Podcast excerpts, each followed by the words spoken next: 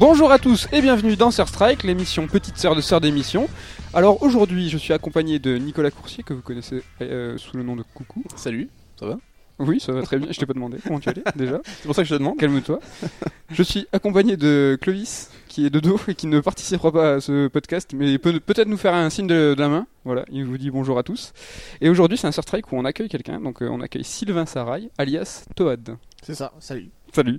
Donc euh, pour rappel, euh, Third Strike, donc c'est l'émission sans conducteur, sans préparation euh, et sans montage euh, de cette édition. Donc, avec à boire et à manger avec à boire et à manger. Et au programme aujourd'hui, on a de la bière, des chips et des M&M's euh, crispy. Donc euh, tout ça, c'est amené par Sylvain.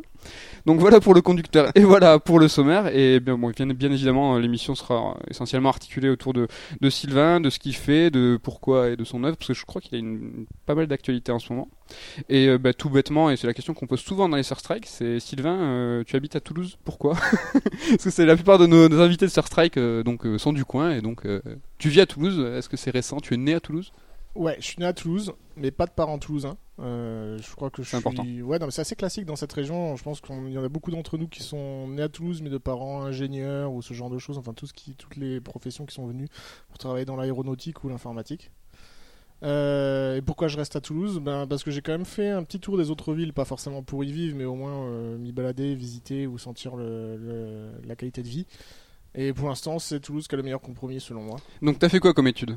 Euh, alors moi j'ai fait cinéma d'animation. Ok. Euh, après j'ai fait euh, CP, C1 comme tout le monde. Hein. C'est c'est ça qui nous intéresse. tu sais. Ouais non non j'ai fait un j'ai fait un bac très relou, c'est un bac euh, comptabilité gestion. Le bac TR Pendant, c'est désolé. désolé. Quoi le bac TR Ouais, très relou. hein. Pff, Ouais. Euh, le bac à sable. Pas mal, merci, merci de me sauver. ouais c'était un peu le bac à sable pour moi parce que j'ai expérimenté plein de trucs sauf euh, sauf l'école en soi. Mais euh, ouais voilà c'était un bac euh, comptabilité gestion. Mais moi de toute façon depuis le début je voulais travailler dans dans l'image et c'était juste une façon de de faire passer les études le plus vite possible pour passer euh, en études supérieures. Mais sauf que ça n'a pas été très intelligent parce que comme j'ai fait compta gestion et que ça ne m'intéressait absolument pas, j'ai redoublé j'ai refait euh, une terminale de compta gestion. Euh, tout ça pour avoir un bac et donc aller dans une école supérieure d'art appliqué privée qui s'appelait l'ETPA et qui maintenant s'appelle également l'ESMA parce qu'ils se sont fait racheter mais ils ont gardé l'ancien nom. Euh, c'est donc une école de. À la base, en fait, euh, le cinéma d'animation, c'était pas encore des très longues études, c'était plus une spécialisation. Donc j'ai fait deux ans de multimédia, Ouais. euh, apprendre les, les- les bases de l'infographie, sachant que je les maîtrisais déjà un petit peu parce que moi j'ai fait pas mal de, de jeux vidéo quand j'étais adolescent. En fait, j'en ai créé sur un logiciel appelé The Game Factory qui est Ah l'ancêtre ouais. de Flash. D'accord, donc déjà à l'époque, t'avais envie de mettre les mains dans, dans le cambouis, comme on dit. Euh, ouais, c'est-à-dire que tout ce qui était lié déjà au numérique, aux images synthèses, euh, bon déjà l'image, ça m'intéressait énormément parce que j'ai, comme vous, j'ai grandi avec les dessins animés du club Dorothée, la, la pop culture, la Super NES et tout ça, et euh, déjà je faisais mes petites bandes dessinées dans mon coin, et dès que j'ai vu qu'on pouvait réussir à créer ces jeux vidéo en bricolant un petit peu, ça, ça m'a passionné tout de suite euh, quand j'étais adolescent. J'étais même au club infographie quand j'étais au collège, j'ai fait un club de bande dessinée euh, aussi quand, en, en dehors des cours. On, y- Euh, on reviendra en détail après sur, ouais. sur le dessin, mais euh, déjà à cette époque, moi ma question c'est quel est ton rapport au dessin? Tu parles de gribouiller, tu dé- à cette époque tu dessinais déjà, c'était quand même déjà un objectif euh? Pas de façon académique, mais oui, c'était un objectif qui était clair et net dans ma tête. Quoi. Euh, moi, je fais pas partie des gens qui ont eu à se chercher, c'est-à-dire, j'ai l'impression d'être né avec, pas avec le talent ni quoi que ce soit, mais avec la passion, en tout cas. D'accord. Et ça remonte euh, tu, à, à quand euh, Déjà t'étais petit avec trois craies, euh, tu... Ouais, ouais c'est déjà... ma- maternelle en fait. Je pense que les, les dessins animés et la bande dessinée m'ont frappé immédiatement. Et euh, c'est, enfin, j'ai, j'ai l'impression, je explorais le monde des idées, c'est-à-dire tout ce qui est euh, la fiction virtuelle, les, les, les univers. euh, C'est un truc qui me plaisait énormément euh, très tôt, quoi. D'accord. Et le médium, toi qui t'as frappé, comme tu dis, c'était la BD. C'était pas le jeu vidéo ni le cinéma, c'était... euh, Ah non, c'était tout en fait. Ah, C'est tout c'était tout. du moment qu'il y avait de l'image, en fait, euh, tu vois, par exemple, euh, à la télévision, moi, j'arrivais pas à m'intéresser dès qu'il y avait des acteurs. Euh, ou alors, il fallait qu'il y ait beaucoup d'effets spéciaux. Par exemple, quand j'étais petit, j'ai adoré les Ghostbusters parce qu'on voyait des fantômes, ce genre de. Il fallait absolument qu'il y ait quelque chose qui tire vers le fantastique ou euh, quelque chose d'imaginaire ou justement aussi la- l'aspect effets spéciaux. C'est-à-dire tout ce qui est en rapport avec euh, l'image imaginaire. Différent de la réalité, quoi. C'est pas ça qui t'intéressait, quoi.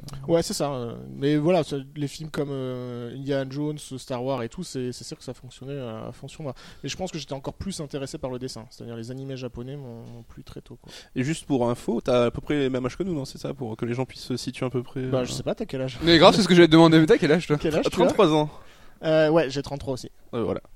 Géné- nous, on appelle ça la génération miracle, mais bon. 84 ans de plus. Bon, on avance un petit peu plus dans le temps. Donc, euh, études supérieures. Euh, ton pro... Tu fais quoi? Euh, ben justement, donc études supérieures L'ESMA, après, surtout, après le bac, ouais, l'ESMA. Euh, donc deux ans de multimédia, euh, plus une troisième année de spécialisation euh, cinéma d'animation 3D. Euh, alors que maintenant les gens ils font ça en 5 ans, nous c'était juste une année quoi. Euh, mais Ça voilà. veut dire quoi? Bah, c'est-à-dire que non, non, c'est à l'époque en fait il n'y avait pas de formateur. Voilà. C'est-à-dire c'était le, il y avait malgré tout il y avait Pixar, il y avait DreamWorks qui commençaient à faire leurs films de façon à en faire un film par an, mais il n'y avait pas encore une industrie aussi installée que maintenant. Et donc les gens, il y avait pas de, les pionniers étaient encore en train de, de travailler sur les films, ils n'étaient pas encore disponibles pour faire des formations. Donc euh, c'était quand même pas mal de bricolage, on essuyait les plâtres. euh. Enfin je pense les, les- tous les gens qui ont fait de la 3D de début 2000 jusqu'à euh, fin 2009, quoi, euh, ça a été souvent de, de, de l'expérimentation plus que de la vraie formation industrielle. Mais du coup, la formation, t'as quand même appris euh, les bases machin ou tu t'es déjà toi formé tout seul dans ton coin, t'as appris euh, avec tes propres moyens euh Mélange des deux. Mmh, ouais, j'ai énormément pratiqué le soir chez moi. Enfin, j'étais, j'étais un peu nerd hein, de, de ce côté-là. Euh, mais voilà, j'ai, j'ai beaucoup expérimenté. Des fois même j'ai réinventé la roue. hein, clairement, je me suis vraiment fait chier à. à- à- En plus, Internet n'avait pas le mode réseau social qu'on a maintenant, donc Mm. c'était beaucoup plus dur d'avoir des informations aussi simplement. Euh, mais ouais, glo- globalement, je me considère quand même en grande partie aussi autodidacte, même si je reconnais beaucoup de qualités à la formation que j'ai eue, mais euh, et qui, qui- qui sont nécessaires. hein. mais c'est-à-dire qu'il y a, il y a une grande phase d'expérimentation euh, et de test. C'est-à-dire, je, euh, quand l'école était terminée, je, je continuais. quoi, en fait, Ouais. hein. C'était une base en fait euh, sur laquelle tu t'appuyais pour, euh, pour développer ton, Ouais, ton c'est truc. ça. Premier job? Pour qui? Quel âge? Architecture. Je Ok. peux pas dire le nom parce que euh, voilà, c'est une boîte euh, qui a terminé avec 35 millions d'euros de dette, euh, un an de condamnation de prison pour certaines personnes. Euh, moi, j'ai rien à voir là-dedans. J'étais juste un employé, mais bon, j'ai vu une espèce de cirque incroyable de, de l'apogée d'une boîte jusqu'à son, son effondrement. Euh, C'était euh, assez intéressant à observer justement sur tout ce qu'il ne faut pas faire pour, dans la gestion d'une entreprise, Euh, malgré le fait que c'est quand même une entreprise qui avait de gros potentiels, quoi. Mais c'est-à-dire euh, il y, a, il y a eu des problèmes de gestion assez incroyables. Et puis c'était l'époque bling bling Sarko avec des, des, enfin, des décisionnaires qui qui, avaient, qui étaient dans un autre monde. quoi. Hmm, T'étais Clairement. déjà dans la créa du coup? Ouais, j'étais en fait j'étais infographiste. Euh, je modélisais les résidences un peu moches euh, pour Monnaie de Croix et compagnie, enfin, Ah, pour les promoteurs immobiliers. Euh, enfin je, je dis Monnaie de Croix, mais je sais même pas si on a bossé pour Monnaie de Croix. hein. mais voilà, en fait, c'était un mélange de promotion d'agence d'architecture, un truc. pas, c'était pas ultra sexy pour quelqu'un qui sort du cinéma d'animation. Mais en fait, j'avais pas envie de bouger à Paris. Je suis resté à Toulouse pour justement la qualité de vie dont je parlais tout à l'heure. D'accord. Et malgré tout, c'était quand même un bon, un bon boulot parce que ça m'a aussi sorti un petit peu de cette culture geek euh, dans laquelle j'aurais pu m'enfermer aussi. Ok, et ça a mis du temps avant que tu intègres un vrai studio, donc on va pouvoir euh, commencer à en parler dans le dur. Si vous nous écoutez, vous devez être euh, pas mal fan de jeux vidéo. Il y a, t'as bossé pour de très grands studios, très prestigieux et pour des, des- des jeux vraiment super stylés. Euh, ça commence quand Euh, les, les premiers studios, les premiers gros premiers projets? Alors, ça, ça a été vraiment une, une espèce de montée euh, progressive. J'ai j'ai jamais, euh, à part chez Rocksteady, j'ai jamais bossé en interne pour un studio. J'ai toujours bossé en freelance, c'est-à-dire que dès que j'ai euh, quitté la boîte d'architecture, je me suis mis en freelance indépendant. Mais là, c'était pour faire de la bande dessinée. Et en fait, ma bande dessinée m'a servi de laboratoire un peu graphique à me tester, euh, grâce à deux ans de chômage sympa.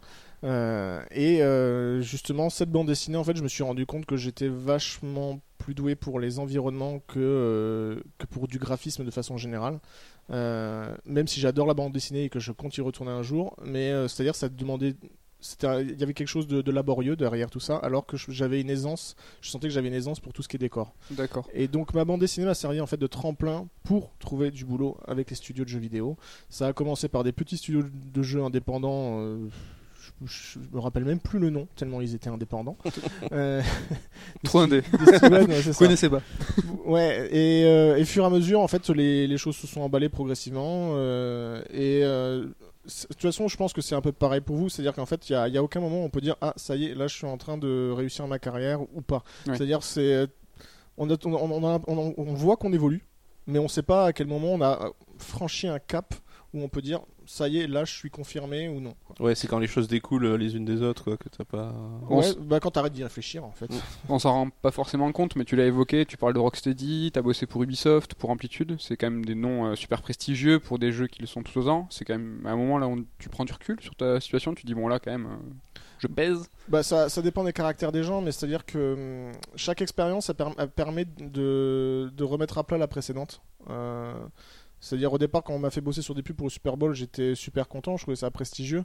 Ah, Euh, carrément. euh, oui, bah, c'est c'est- voilà, ça, c'était un de mes premiers gros contrats, tu vois. Et, euh, et puis finalement, tu passes à quelque chose qui est encore plus prestigieux et ainsi de suite. Et puis au bout d'un moment, tu te rends compte que est-ce que le prestige c'est si important que ça? Et là maintenant, tu vois, justement, j'ai l'impression d'avoir fait un peu le tour et je reviens aux jeux vidéo indépendants, mais que je fais moi-même en fait, comme on pourra en parler plus tard. Ouais. Et voilà, là, j'ai fondé mon studio de jeux vidéo avec euh, Arnaud, mon con- le cofondateur du studio. Ouais. Euh, et on revient sur une échelle beaucoup plus petite de production, beaucoup plus euh, à taille humaine, euh, peut-être justement moins prestigieuse, mais c'est-à-dire on, on revient à quelque chose d'un peu plus essentiel. T'as fait une révolution, genre t'as as vu un petit peu l'ensemble du panorama de ce que c'était travailler euh, pour un studio en freelance, ce que c'était travailler pour un studio en interne. Et euh, comment ça se passe? Peut-être tu, tu- tu nous parlais tout à l'heure de ton aisance pour euh, les décors. En fait, t'étais concept artiste. Est-ce que c'est ça que ce terme-là qu'on Ouais, ouais, c'est concept artiste, environnement artiste, enfin, il n'y a, il y a pas de frontières nettes de toute façon dans les métiers du jeu vidéo qui sont encore, encore très jeunes. hein. Ça consiste en quoi? En gros, ben, pour Rocksteady, t'as bossé donc sur euh, quel jeu pour Rocksteady? Ah, ça, je pourrais jamais le dire. D'accord. Euh, sur leur prochain jeu, voilà. D'accord. Et ça consiste en quoi en fait Travailler. Alors, euh, Euh, moi, en tant que concept artiste à Rocksteady, c'est que j'étais en charge de développer l'univers et en tant qu'environnement artiste, justement, c'est-à-dire euh, les environnements. C'est-à-dire, j'étais pas en charge des personnages. Euh, j'étais en charge de tout l'univers dans lequel ça allait se situer.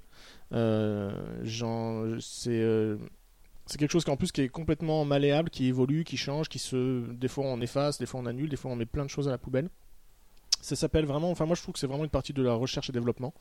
Euh, surtout qu'il y a des choses des fois qui vont pas être mises dans le jeu, qui vont pas être pris en compte et ça va resservir dans un jeu futur 20 ans, 10 ans Ah ouais, après. Euh, C'est c'est euh, c'est vraiment c'est un peu comme dans un laboratoire pharmaceutique où il y a des gens qui vont essayer de de, de de séquencer des choses, ben ça va être un peu pareil de façon artistique, c'est-à-dire qu'en fait, euh, j'ai prototypé visuellement des environnements. T'es dans l'expérimentation, dans la chaîne de production, t'es vraiment vraiment en amont. Ouais, c'est euh, c'est c'est aussi un avantage parce qu'on fait pas partie des, de ceux qui héritent des- du retard des autres. D'accord. Euh, c'est nous qui mettons en retard les autres en général. Ça commence chez toi.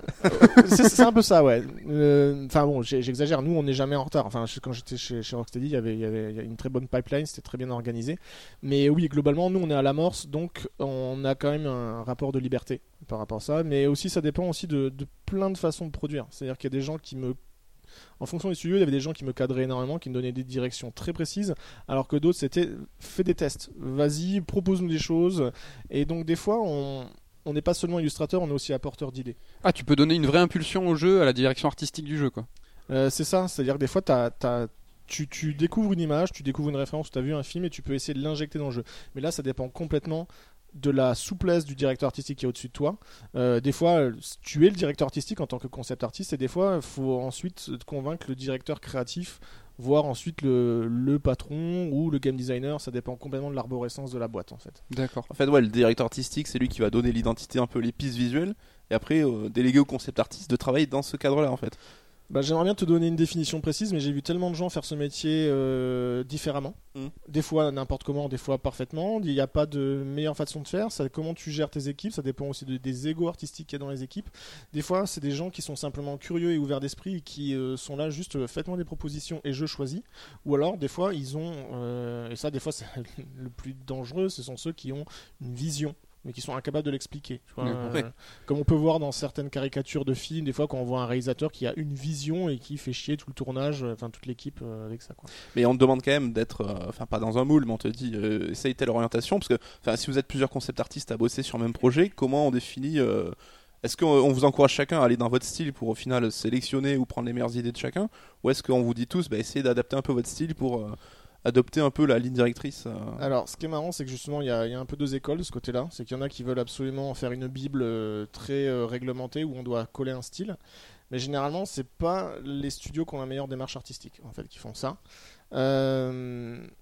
Moi, en plus, je viens de l'environnement et la plupart du temps, quand on travaille sur des grosses licences ou sur des très gros projets, les décisionnaires créatifs vont se concentrer sur les personnages. J'ai l'impression qu'en fait, les environnements, du moment que c'est un minimum quali, ils vont pas mettre leur grain de sel. C'est-à-dire, c'est comme parce qu'en fait, le personnage c'est le logo du jeu. Donc, ils, vont pouvoir théoriser pendant des- des mois et des années sur le personnage principal.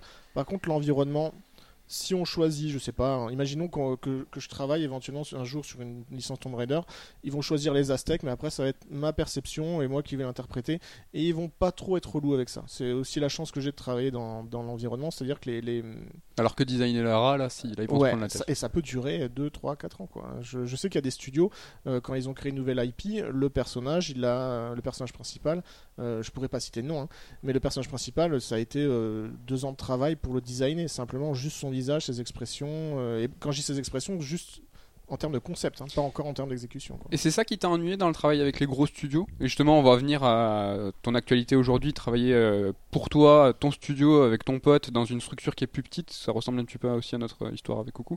Euh, c'est ça qui t'a alourdé ce- Cette prise de décision? Eh ben, euh, non, c'est Même pas. En fait, non, je j'ai pas tendance à, à râler moi. En fait, j'ai du mal. à Tu te casses quoi. Tu non. non, pas du tout. Non, non, mais en fait, j'avais un bossé avec les gros studios, j'ai trouvé ça génial et je bosse encore de temps en temps avec les gros studios euh, parce que généralement c'est sérieux, il y a une bonne, euh, il y a une bonne rémunération. Euh, c'est pas, c'est pas de la négociation, c'est pas du chantage affectif avec comme on peut avoir des fois avec des petits studios ou des gens qui, qui piquent des crises. Euh, c'est, très bien organisé. euh, Le côté carré qui te plaît pour le Ouais, alors ça j'aime beaucoup. Euh, surtout que moi qui, qui ai tendance à, à partir un peu dans tous les sens, qui suis quelqu'un de très mal organisé, je suis content quand il y a derrière quelqu'un qui fait un vrai planning et tout pour moi en fait. hein. Ça c'est super important. Non, c'est c'est plus l'idée qu'en fait il y a une inertie. Euh, C'est-à-dire que quand on est 300 personnes à bosser sur un projet, euh, voir un résultat ou convaincre avec une idée, ça devient beaucoup, beaucoup, beaucoup plus dur. Euh, alors que quand on est 5 dans une équipe, voire 2, voire 3, ou alors c'est quand c'est moi le chef et le dictateur de l'équipe, là c'est beaucoup plus simple en fait. Malgré tout, c'est absolument pas quelque chose que je ne veux pas faire. C'est-à-dire j'aime bien travailler en équipe et je trouve ça très important pour l'empathie et pour d'un point de vue philosophique, d'un point de vue humain, de savoir convaincre les autres. Et donc c'est ce que je me suis rendu compte des fois quand j'ai travaillé pour de très gros studios où euh, en réunion l'idée ne passe pas. Par contre, je demande à ce qu'on me laisse au moins deux heures pour rapidement faire une image test. Et là, avec l'image, je peux beaucoup plus facilement convaincre en leur disant, vous voyez, c'est pas une si mauvaise idée en fait visuellement de ce que ça donne. C'est-à-dire que c'est sûr qu'à l'écrit ou verbalement, c'est pas forcément l'idée la plus excitante, mais si je le mets en scène euh, de façon concrète, euh, là, ça marche bien. Donc ça aussi, c'est un challenge intéressant. Alors que justement, des fois, dans l'indépendant, quand on est tout seul à gérer son petit projet, on a ses idées dans la tête, on se dit ça va marcher exactement, et en fait on, on se met à produire, et d'un coup en fait on se rend compte que ça va pas. Alors que si justement j'avais prototypé sur un concept de deux heures, en essayant de convaincre euh, les gens comme je me convainc moi-même, euh, là je- tu te rends compte si l'idée elle est viable ou pas en fait. Ok. Mais est-ce que t'as déjà du coup joué à un jeu sur lequel t'as bossé et quand tu jouais tu dis putain ça ça y est ça c'est mon travail ce truc là ou alors est-ce que dans la tout le reste de la prod après tes idées sont forcément euh, modifiées ou passent à la trappe ou euh, ressemblent plus à ce que tu, tu imaginais toi? Alors, ce qui est. euh, Ouais, c'est marrant ça. C'est- En fait, ça- je crois que j'ai pas joué aux jeux sur lesquels j'ai travaillé. Euh, parce que j'ai quand même travaillé euh, un peu plus de 8 mois sur un jeu de Ubisoft, donc j'ai fait tous les backgrounds. Euh, mais au moment où le jeu est sorti, il sortait sur tablette et j'avais pas un téléphone assez puissant. Et entre temps, j'ai quand même eu, j'ai quand même eu du matos qui s'est upgradé et, euh, et j'ai oublié. En fait, là, tu vois, par exemple, c'est vrai qu'il faudrait que je me dise, il faudrait que je, je teste quand même le jeu sur lequel j'ai bossé.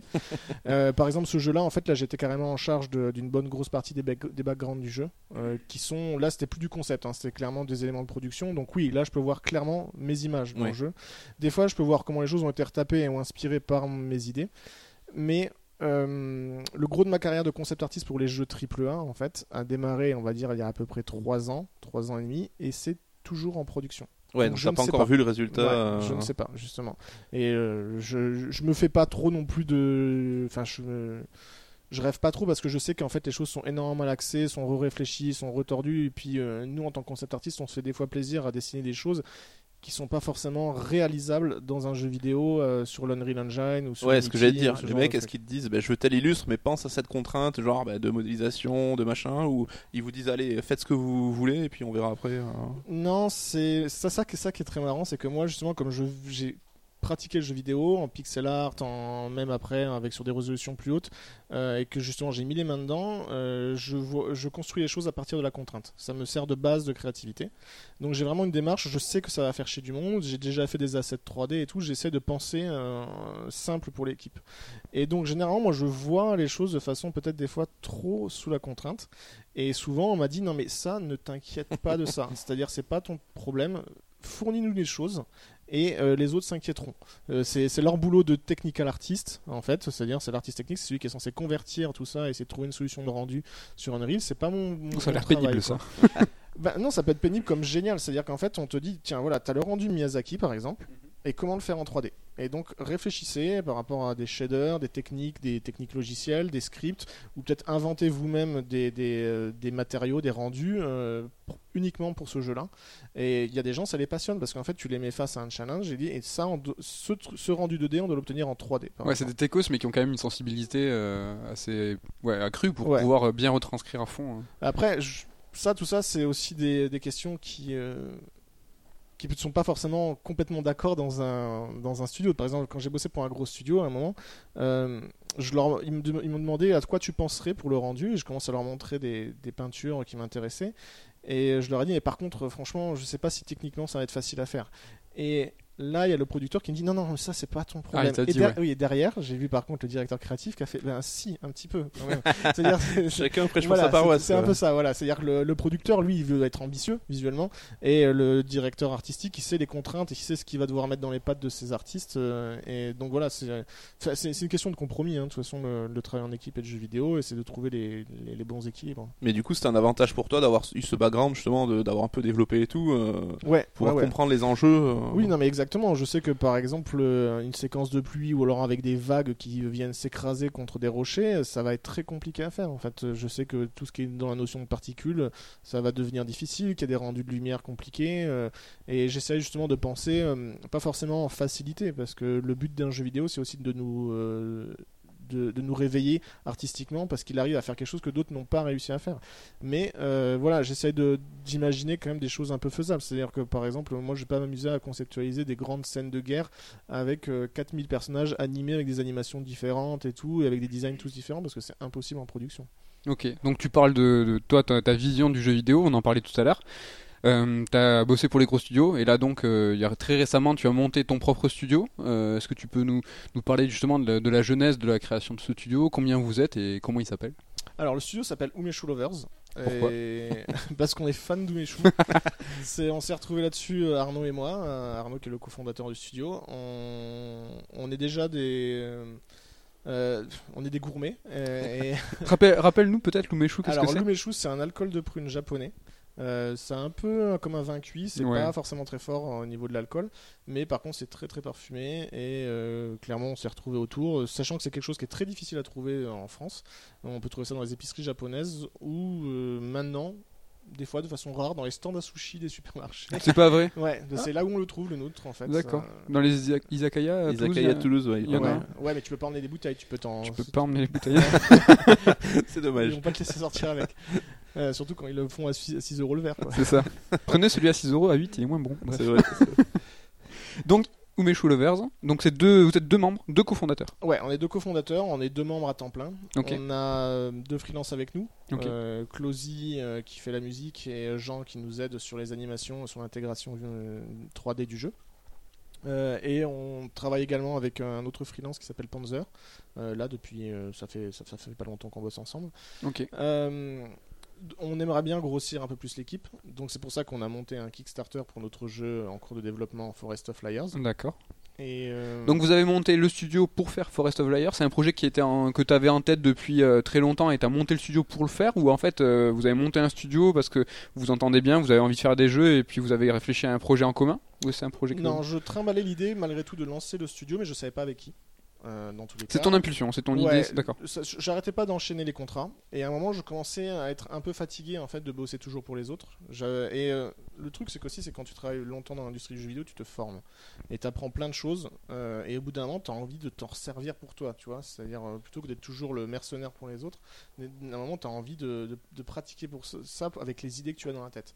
Et mais heureusement, par contre, j'ai vu aussi, euh, en travaillant dans le jeu vidéo, j'ai vu aussi toutes les contraintes, toute la difficulté d'une pipeline et d'une organisation. Et donc, j'ai essayé de concevoir, euh, virtuellement, je l'ai écrit de côté un petit peu et tout, un jeu justement qui était facile à produire, mais qui mettait en valeur aussi mes capacités visuelles, euh, que j'avais apprises sur les dix dernières années. Quoi.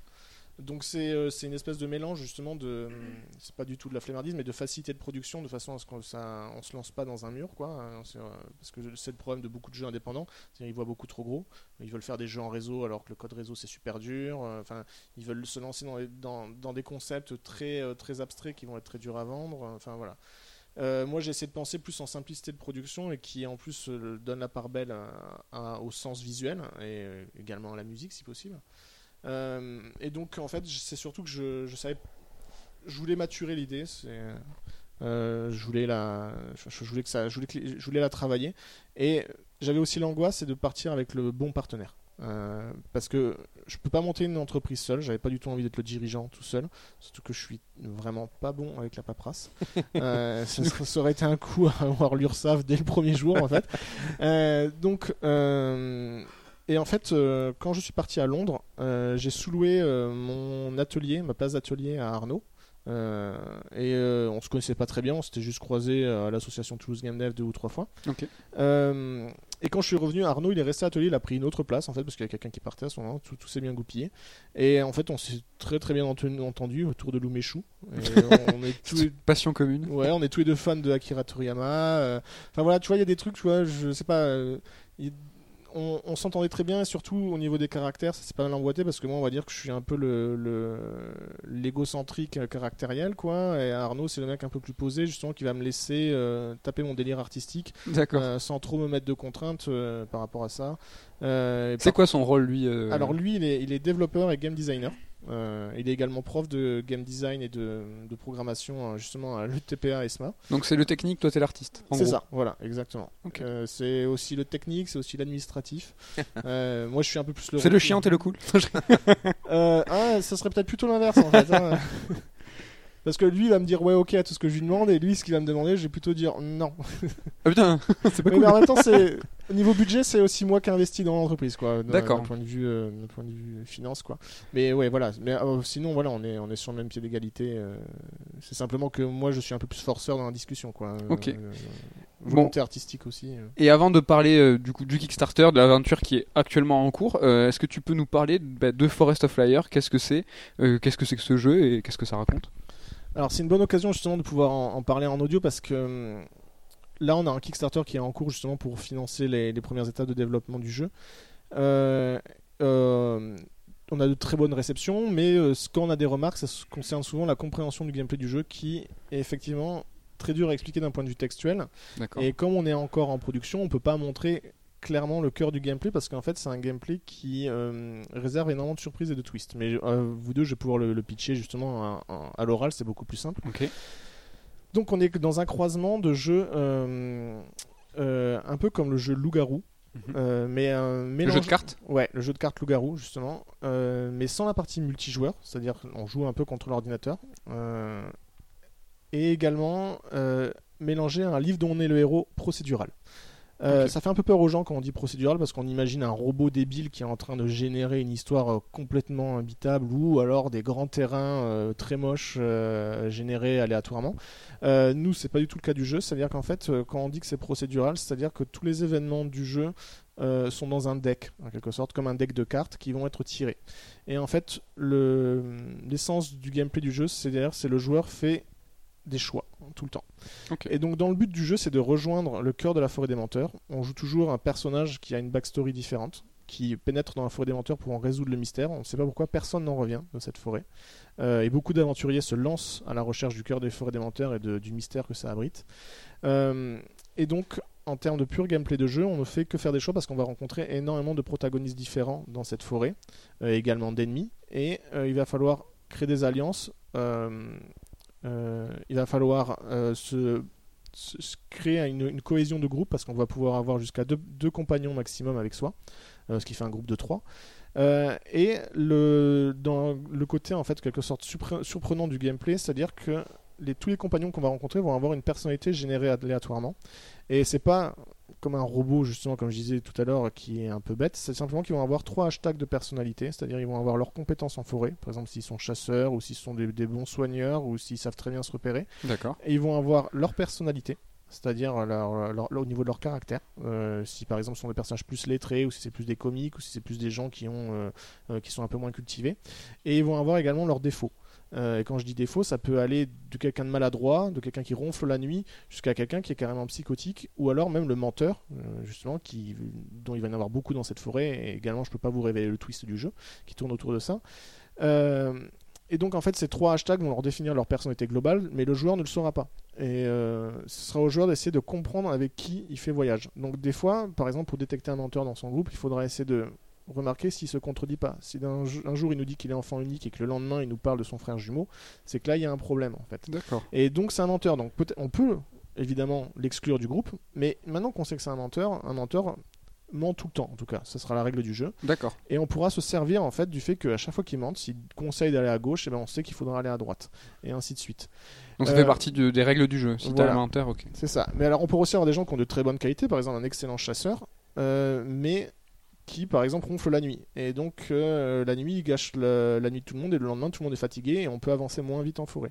Donc, il va falloir essayer de créer des cohésions de groupe. Il peut y avoir aussi quelqu'un de particulièrement, enfin, qui est un soigneur, qui est très important, mais par contre, qui est irascible, et qui peut même faire fuir un compagnon tellement son caractère est insupportable. Euh, on peut avoir quelqu'un de particulièrement jovial, mais lâche, c'est-à-dire qui s'enfuit dès le premier combat, euh, ainsi de suite. Donc, euh, c'est pour ça que c'est quand même pas évident à, à pitcher parce qu'en fait il peut y avoir des tas d'événements, des tas de situations, il peut y avoir des tas de complémentarités. Ça va être euh, très surprenant, c'est-à-dire personne ne va vivre la même histoire parce que tout est généré aléatoirement. Et dans tous les cas, euh, en termes de jeu, c'est-à-dire on n'est pas loin du roguelike, c'est-à-dire qu'il va y avoir quand même pas mal d'échecs euh, euh, au niveau du, de- du parcours du joueur pour qu'ils comprennent un peu comment fonctionne cette forêt et pour être de mieux en mieux prévenus de tous ces dangers. Pour vous donner un exemple également, c'est-à-dire que le joueur ne gagne, il n'y a pas d'expérience, il n'y a qu'une seule ressource en jeu, c'est la nourriture. À chaque partie, on repart de zéro, Euh, mais sauf qu'on va repartir de zéro dans une histoire différente parce qu'on va pas du tout rencontrer les mêmes personnes au même moment. Euh, donc on a des, euh, Donc les compagnons sont différents, la forêt en elle-même sera différente aussi. Ouais, c'est ça. Si on voulait chiffrer, on- il y a 12 000 caractères possibles avec toutes les combinaisons faisables, euh, enfin ce genre de, au niveau des personnages qu'on pourrait Sur les rencontrer. hashtags dont tu parlais tout à l'heure. Exactement. Ah, c'est quelque chose de vraiment très fouillé. Là, vous avez vraiment essayé de caractériser au mieux ses compagnons. Voilà, c'est-à-dire qu'en fait notre jeu c'est une énorme base de données, d'événements, de dialogues, d'informations euh, qu'on est en train de remplir. Mm. Et en fait on peut avoir des, des hashtags qui se superposent. Donc justement on peut avoir un, un chasseur irascible mais qui a de l'humour, tu vois. C'est ce genre de choses que ça va créer des personnages un peu un peu façon film des frères Cohen. Euh, c'est nous qui avons écrit les dialogues à l'avance. Euh, donc c'est pas un ordinateur débile qui fait des fautes de syntaxe ou quoi que ce soit. Euh, mais euh, voilà, c'est-à-dire que c'est des tas de petites situations qui peuvent arriver en fonction des hashtags qu'on a. euh, Moi je dis des hashtags, mais en fait on va pas les voir. C'est simplement en fonction. Oui, oui, bien sûr. On n'a pas, on a, on a qu'un seul inventaire pour la nourriture, mais en fait le vrai inventaire c'est les compagnons qu'on a. Mm. Ça va, tout va dépendre de, de- des compagnons qui nous accompagnent dans le jeu vidéo. Et avant qu'on te pose des questions un petit peu plus précises sur le gameplay et comment ça se déroule, est-ce que visuellement, là pour le coup on est à l'audio, c'est un peu plus compliqué, ça se traduit comment? Est-ce que c'est un jeu d'aventure vu du dessus? C'est un jeu textuel Moi je sais, parce que j'ai vu les vidéos. mais- Alors, on est beaucoup plus près des otome games japonais. Euh, pour ceux à qui ça ne parle pas, et je sais même pas si je prononce bien le, le mot, euh, c'est les jeux de drague japonais, c'est-à-dire on a un, on a un décor et on a les personnages qui viennent, euh, qui apparaissent un peu en tronc devant, euh, avec des discussions. Sachant que nous, on a essayé un peu de dynamiser tout ça.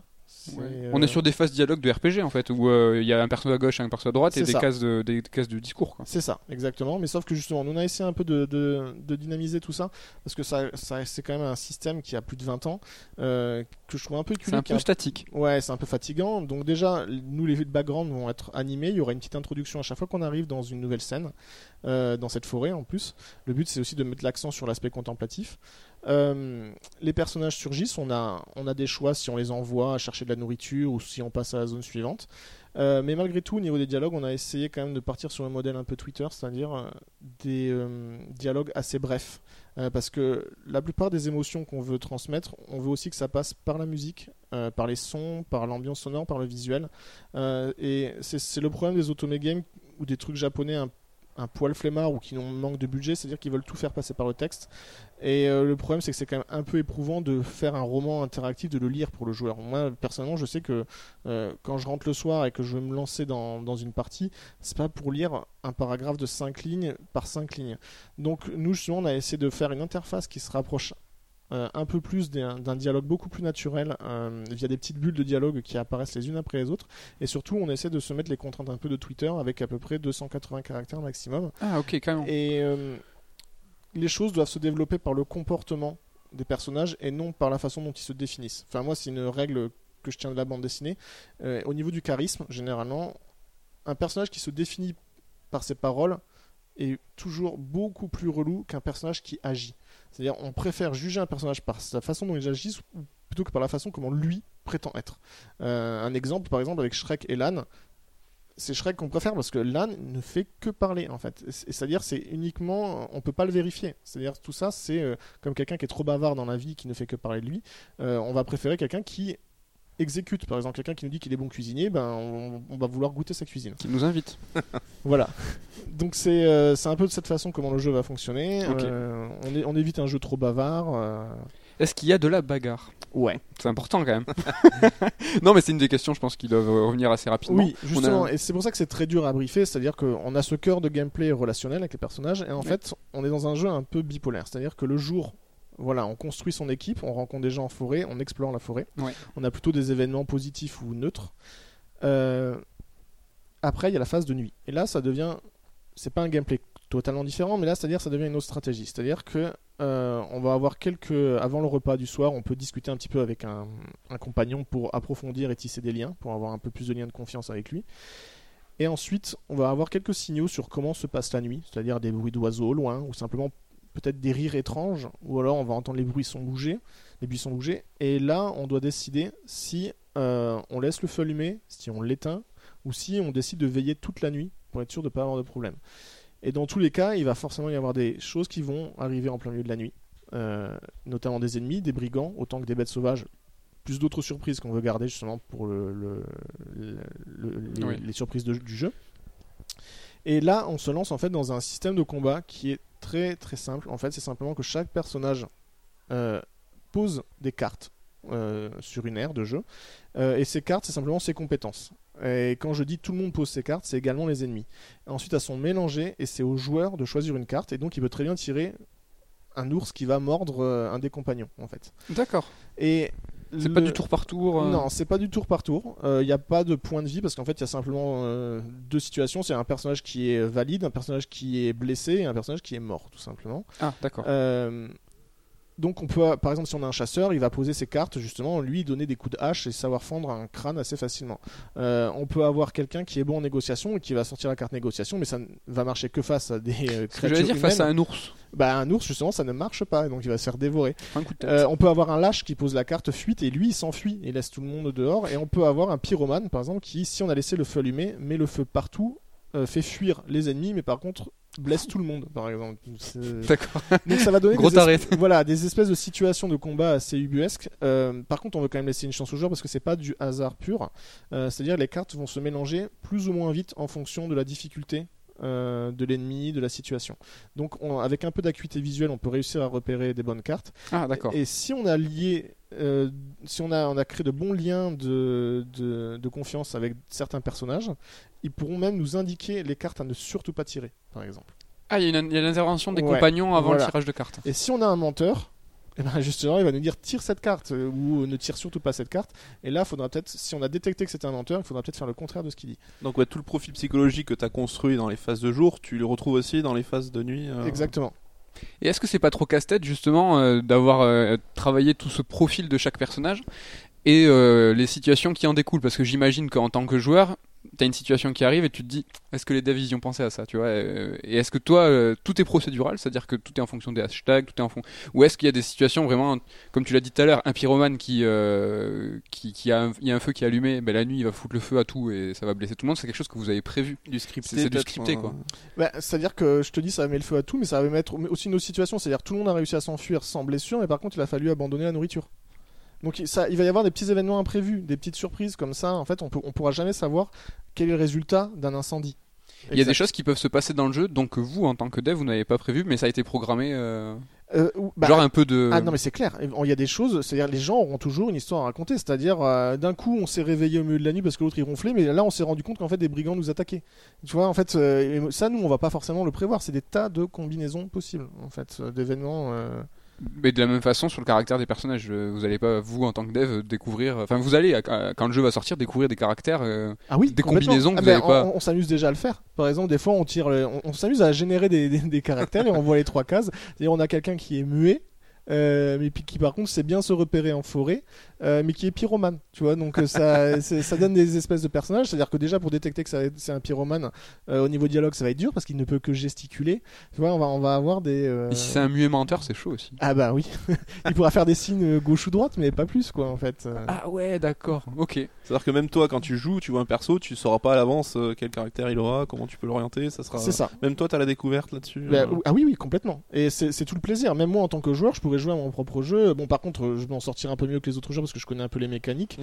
Mais euh, oui, euh, je pourrais complètement perdre à mon propre jeu vidéo. Parce que j'imagine c'est- qu'il y a une façon de, quand tu as fait plusieurs parties, et c'est l'idée, une façon de bien jouer. Donc si je prends un comparo, tu me dis si je me trompe, par exemple dans Outzer, à un moment tu sais bien jouer, et Fibrotic le dit lui-même, il peut finir le jeu en tant de minutes, parce qu'il a, il a programmé évidemment, mais il y a une, méca- une mécanique qui est assimilable par un joueur, et est-ce qu'avec Forest of Flyer c'est le cas en fait Si C'est tu sais bien c'est jouer, le but du jeu. C'est-à-dire que nous, c'est pas un jeu random. C'est pas. C'est-à-dire qu'au bout d'un moment, tu vas comprendre comment cette forêt fonctionne. Tu vas savoir. euh, En fait, c'est-à-dire que ça va dépendre un peu de ton point de départ. Des fois, il va falloir que tu te concentres absolument sur la nourriture.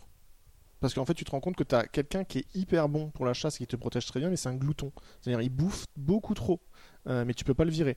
Donc, ton obsession, ça va être la nourriture. Alors que tu vas faire une autre partie, tu seras toujours en surplus de nourriture parce que tu as un bon chasseur-cueilleur ou ce genre de choses.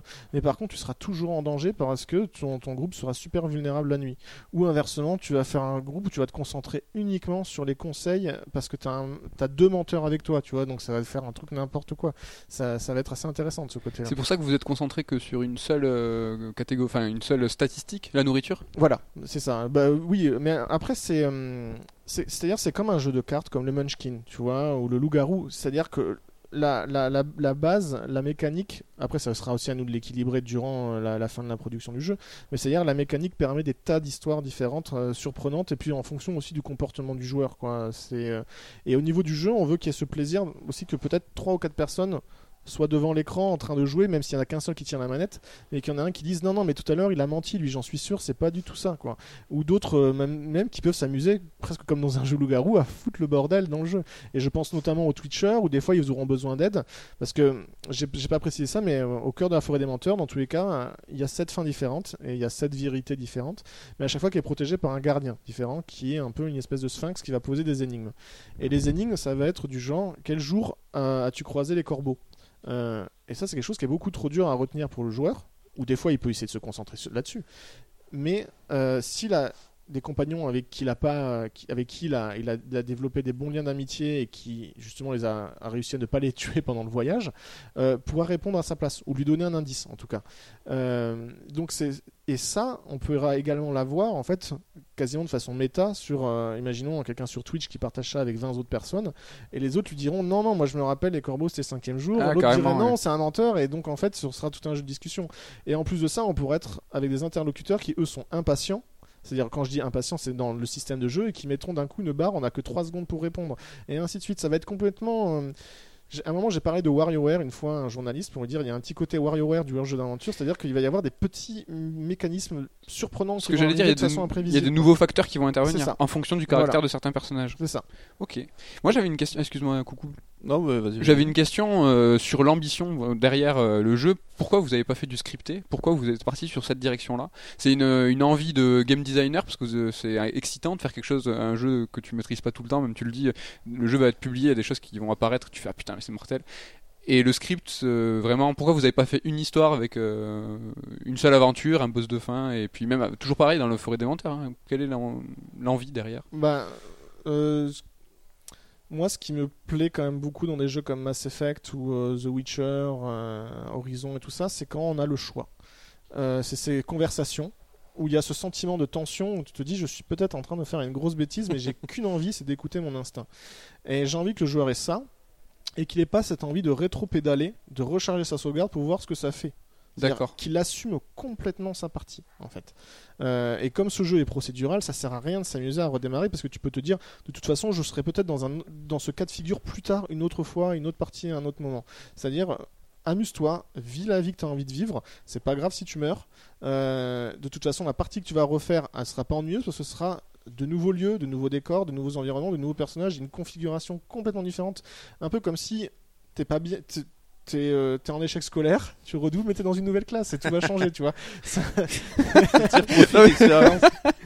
Mais euh, c'est vrai qu'il y a beaucoup de gens qui associent le côté procédural à un côté mécanique, alors que justement, t'en parles de ton jeu, t'as un côté très roleplay justement où c'est c'est à toi de t'impliquer dans l'histoire, de savoir faire confiance ou pas, de déterminer un peu les caractères de tes de tes compagnons. Enfin, faut s'impliquer quand même. euh, il a joué perso quoi. Enfin, Ouais, mais c'est. euh, Mais il y a également aussi des moments où tu vas avoir des personnages qui euh, dialoguent de façon tellement intéressante et marrante et amusante que même s'ils sont utiles au groupe, tu vas avoir envie de les garder parce qu'ils te mettent dans une bonne ambiance, tu vois. Et tu vas être très triste s'ils meurent, alors que d'autres, c'est pas grave s'il s'est cassé la gueule d'une falaise en allant chercher de la bouffe, quoi. parce qu'il était tellement insupportable et puis de toute façon, il était nul.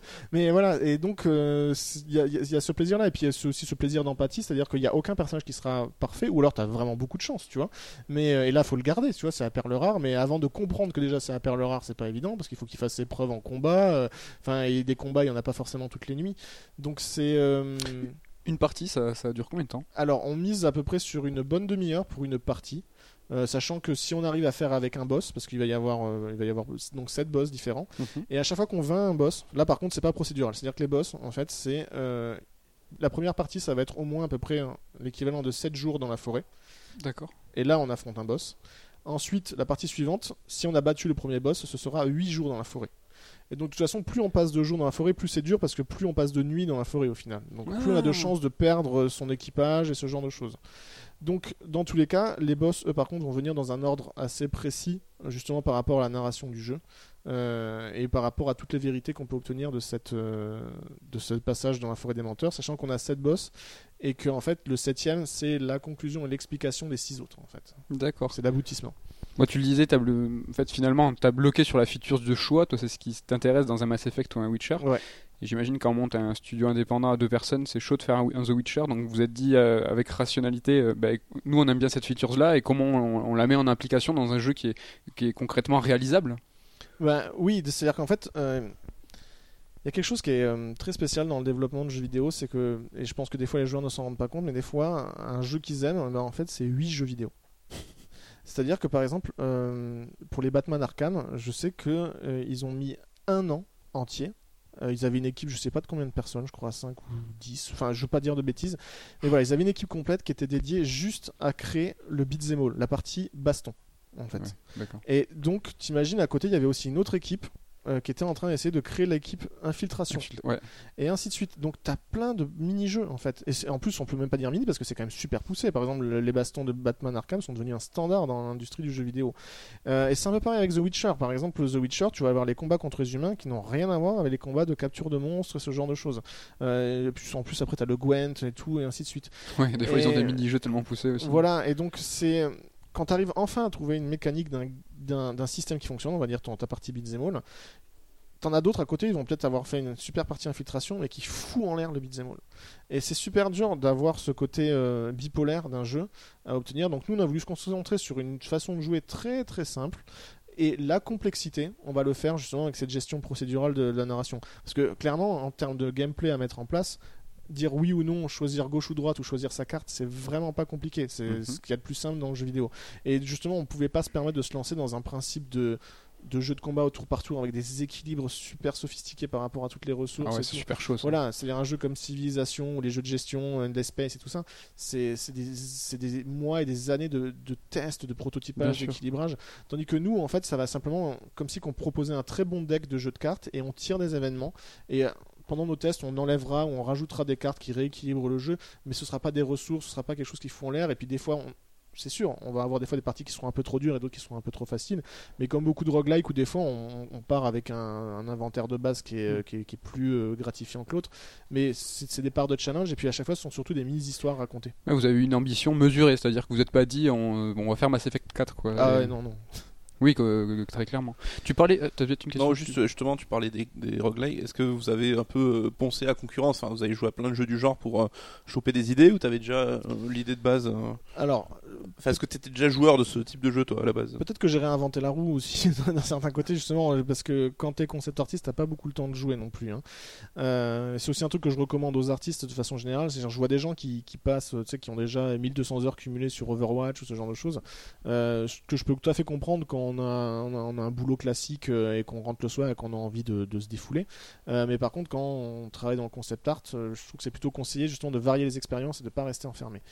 Malgré tout, moi, comme j'essaie d'être de tirer un peu partout d'un point de vue culturel, d'aller de regarder un maximum de films, de séries pour déjà être en raccord avec mon temps, plus également de fouiller dans tous les trucs anciens, que ce soit la peinture de 1800 ou des, des, des, des vieilles bandes dessinées ou ce genre de choses. Ça me laisse pas beaucoup le temps de poncer des jeux de A à Z. Par contre, je fais toujours gaffe aux sorties. Mais des fois, il y a des trucs qui passent un peu sous le radar. Et je sais que quand j'ai pitché mon jeu, au début, il y en avait beaucoup qui me parlaient de Darkest Dungeon, par exemple, Mm. et d'autres de Règne aussi. Donc, Règne, justement, j'y ai joué pour regarder les mécaniques, euh, que j'ai beaucoup aimé. Euh, moi, j'avais aussi fait euh, Outzer, mais avant de penser au jeu, justement. Et j'avais trouvé un assez malin son système de narration piochée. C'est-à-dire, des fois, on a des petites scènes de texte. euh, qui nous décrivent le- l'environnement, enfin qui nous décrivent plutôt la situation Ouais. comme un journal de bord.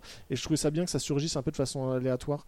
Euh, par contre, je, je trouvais clairement Outzer un, un peu trop cruel en termes de gameplay. C'est-à-dire, euh, on, a, on, on- on- on- on a du mal à essayer de, de savoir euh, qu'est-ce qui va se passer après. C'est-à-dire, des fois, on peut tomber sur une planète qui nous pénalise complètement. Enfin, il y a un petit côté injuste, en fait. Ouais. Et surtout. Euh, la, mort est vraiment un peu pénible en fait je trouve dans, dans nous on essaie de pallier ça par exemple dans Forest of Liars où en fait à chaque fois qu'on va mourir on, à la, sur la séquence du game over, on va avoir tous les protagonistes qu'on a croisés dans la forêt qui vont apparaître et on peut en choisir un seul où en fait on va voir ces caractères qui vont s'afficher. Ces trois cases de caractères. Ah, tu dévoiles un peu les coulisses pour faire bien comprendre aux gens la mécanique, en fait C'est un Euh, petit peu ça, c'est-à-dire, euh, c'est même aussi ce côté, c'est-à-dire, hey, mais lui, c'était, c'était un menteur ou pas, et tu cliques, et là tu vois qu'en fait c'était quelqu'un de parfaitement honnête, Mm. et tout, et donc ça te permet, à chaque mort, en fait, tu vas en savoir un peu mieux, voilà, sur, comme tu dis, les coulisses ou les mécanismes internes du jeu, quoi. On, on- on donne toujours un petit, euh, un, petit truc supplémentaire pour que le joueur puisse repréparer sa stratégie à nouveau. euh, à chaque partie est utile, quoi. Tu C'est joues ça. jamais un truc euh, perte de temps, quoi. Voilà.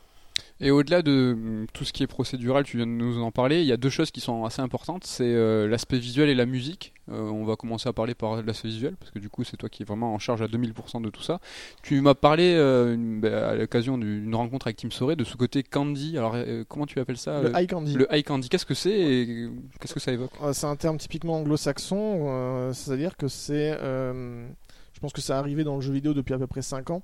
C'est-à-dire que pendant longtemps, on va dire la génération Xbox 360, PlayStation 3 et un peu avant, euh, le- la direction artistique dans un jeu vidéo, il y en avait, ça c'est clair et net, mais la façon optimale de le voir, c'est toujours de tirer vers l'hyperréalisme. Euh, D'essayer d'avoir un- les meilleures animations en motion capture d'avoir déjà des visages qui parlent et qui bougent plutôt que d'avoir une pauvre texture de Pierre Brosnan euh, sur euh, dans Golden Eyes tu vois enfin des, des trucs comme ça c'est à dire ça s'est amélioré et, et, l'ép- euh, c'est-à-dire en fait je pense que c'est aussi ère qui a commencé avec la PlayStation et la Saturn. C'est-à-dire que comme on avait la 3D la 3D c'est le réel donc on peut il faut essayer de s'approcher au plus près du réel. Donc c'est pour ça que Call of Duty a cartonné ils essaient d'être plus proche au niveau des rendus l'Unreal Engine et tout. Et euh, je pense que ça a- il y a eu un point de saturation à la fin de la génération PlayStation 3 et Xbox 360 où tous les jeux avaient toute cette espèce, cette espèce de rendu euh, quasiment similaire avec euh, du normal map, enfin, des textures très travaillées, très réalistes, des fois à, à la limite d'être pénible à voir parce qu'en fait c'était il y avait trop de détails, c'est ce qu'on appelle noisy en anglais, c'est euh, c'est dur à lire. Ça fourmille de- Ouais, ça fourmille. Et le jeu vidéo indépendant justement comme il ils se servent de la contrainte des limites techniques pour euh, euh, sublimer leur direction artistique. Euh, ils travaillent main dans la main en fait avec les limites. Ce qui est très intéressant d'un jeu comme Journée ou Limbo ou ce genre de choses. Et là, il y a commencé à y avoir des, de l'expérimentation beaucoup plus forte. C'est-à-dire que je dis ça, c'est c'est pas arrivé, euh, c'est pas d'un coup des gens se sont dit on va faire une vraie direction artistique avec un cachet. Les gens le faisaient avant, en tout cas, avec une direction des couleurs, une direction même des textures. Mais là, c'est-à-dire on, a commencé à dire tiens c'est marrant, on pourrait quand même aller un peu plus dans un univers pictural plus proche de la bande dessinée, du livre, de la peinture, de l'illustration, plutôt que de la photographie. Enfin, de plus en plus. Mais maintenant, c'est le cas pour les gros studios, les AAA et ce genre de choses. Euh, C'est-à-dire, on sent un studio par exemple comme euh, Naughty Dog, euh, qui font les Uncharted. Je trouve qu'ils ont une démarche très intéressante depuis Uncharted 3 et surtout sur le 4, c'est très visible. Ils n'ont pas voulu tirer à fond sur l'hyperréalisme, c'est-à-dire qu'il y a une, subtile simplification des choses de- d'un point de vue visuel de façon à ce que tout soit lisible en fait. Très fascinant comme une peinture en fait. Euh, et donc ils vont avoir peut-être des, effets assez réalistes mais ils vont les tordre euh, de façon à ce que ça s'approche de quelque chose de plus pictural de clairement euh, très facile à interpréter quoi. Euh, ils vont pas essayer de te faire toutes les feuilles à un arbre. Ils vont plutôt essayer de t'exprimer un arbre, que ce soit de près ou de loin, qu'il ait toujours une forme assez artistique et complémentaire par rapport au reste. D'accord. Mais donc c'est quelque chose qui est, euh, dis-moi si je me trompe, qui est facilement assimilable par tout le monde et, et appréciable par tout le monde. Justement, cet eye candy, c'est tout le monde peut dire ah putain c'est beau en fait. Bah Et- voilà, c'est en fait c'est euh, même si c'est on peut dire c'est pas tout à fait ma veine artistique, mais waouh, il y a quand même quelque chose derrière, tu vois. On parlait tout à l'heure de, de Tim Soré, donc c'est la personne qui est derrière le projet euh, Last Night. Et lui, il a marqué les esprits. euh, donc à une présentation E3, c'était l'année dernière ou il y a deux ans? C'était l'année dernière? Euh, C'est l'année dernière. L'année dernière. Euh, justement, par cet eye candy là, c'est tout de suite, on a fait waouh, c'est trop beau. En fait, c'est- c'était une sorte de pixel art, mais donc euh, il y a quelque chose, il y a quelque chose derrière, hein, quelque chose en plus quoi. Et ben justement, c'est un point qui est super intéressant parce que Tim vient du motion design. Donc il est habitué à l'élégance visuelle. Il a travaillé pour la publicité, pour des marques de parfum et ce genre de choses. Et donc justement, il a une construction, c'est-à-dire lui, il cherche pas l'hyperréalisme. C'est-à-dire que par exemple dans une publicité pour Mars où tu as le chocolat qui enveloppe et tout euh, le caramel, c'est pas fait de façon ultra réaliste, c'est fait de façon picturale, de façon à derrière on a un fond chocolaté, on n'a pas pas quelque chose d'absolument réel, on est dans un dans un une espèce de- d'environnement où les particules ont des formes euh, qui deviennent euh, élégantes et tout. Donc je pense qu'il a vraiment développé un œil pour l'élégance et pour exprimer très rapidement des émotions. Et c'est ce qui lui vaut qu'en fait, c'est, le jeu, on ne sait pas en quoi ça consiste, mais on n'a qu'une envie, c'est d'y jouer parce Ouais. que d'un coup, ça nous frappe et c'est quelque chose qu'on n'a pas vu ailleurs. C'est la finalité de la pub, hein, c'est donner envie de toute façon, donc, Ouais. en quelques secondes. C'est beau. Mais lui, sa particularité, et là où il excelle, c'était sur le travail, il nous en, nous en parlait sur le travail de la lumière. Ouais. Et toi, sur Forest of Flyer, justement, euh, c'est cet aspect-là, donc pas la lumière, mais c'est c'est qu'est-ce que. En, en quoi il se démarque vraiment, et sur ce High Candy là, euh, cette direction artistique, c'est justement par ta touche à toi, ta, ta particularité? Alors justement, moi, c'est que je, je me suis pas mal cherché hein, ces dernières années, sachant que chaque, euh, chaque année, j'ai une nouvelle lubie artistique, euh, une nouvelle référence. Euh, Je pourrais jamais dire que j'ai un grand maître. C'est intéressant, ça, des courants. Ouais, voilà, c'est des courants. C'est euh, comme un adolescent qui d'un coup est skater, puis ensuite emo, puis ensuite, euh, enfin, je sais pas quoi. Euh, t'es- dans ta branche, quoi. Là. c'est un peu ça, ouais. Et donc, euh, mais malgré tout, moi j'ai quand même une forte sensibilité pour les, euh, les environnements des films de Miyazaki. Ouais. Euh, beaucoup de gens justement pensent uniquement à la nature, Miyazaki, mais il y a également l'urbanisme qui est très très bien représenté hein, dans des films comme, euh, enfin, quand je dis Miyazaki, c'est surtout Ghibli, c'est-à-dire les Pommes Poco, ce genre de choses. Euh, et, euh, et donc en fait, il y a un rapport de simplification de la réalité tout en essayant de la rendre réaliste, c'est-à-dire qu'elle est universelle. Et donc moi, ce que je recherche, c'est le like candy universel, c'est-à-dire une émotion que tout le monde a connue. C'est-à-dire que qui qu'on soit, on sait ce que c'est quand même une balade en forêt. Euh, que ce soit une forêt tropicale ou une forêt euh, des Andes ou je sais pas euh, ou une forêt nordique, euh, c'est vraiment, c'est-à-dire j'ai envie de retransmettre cette émotion et ce plaisir d'un rayon de lumière qui perce à travers les arbres et ce genre de choses.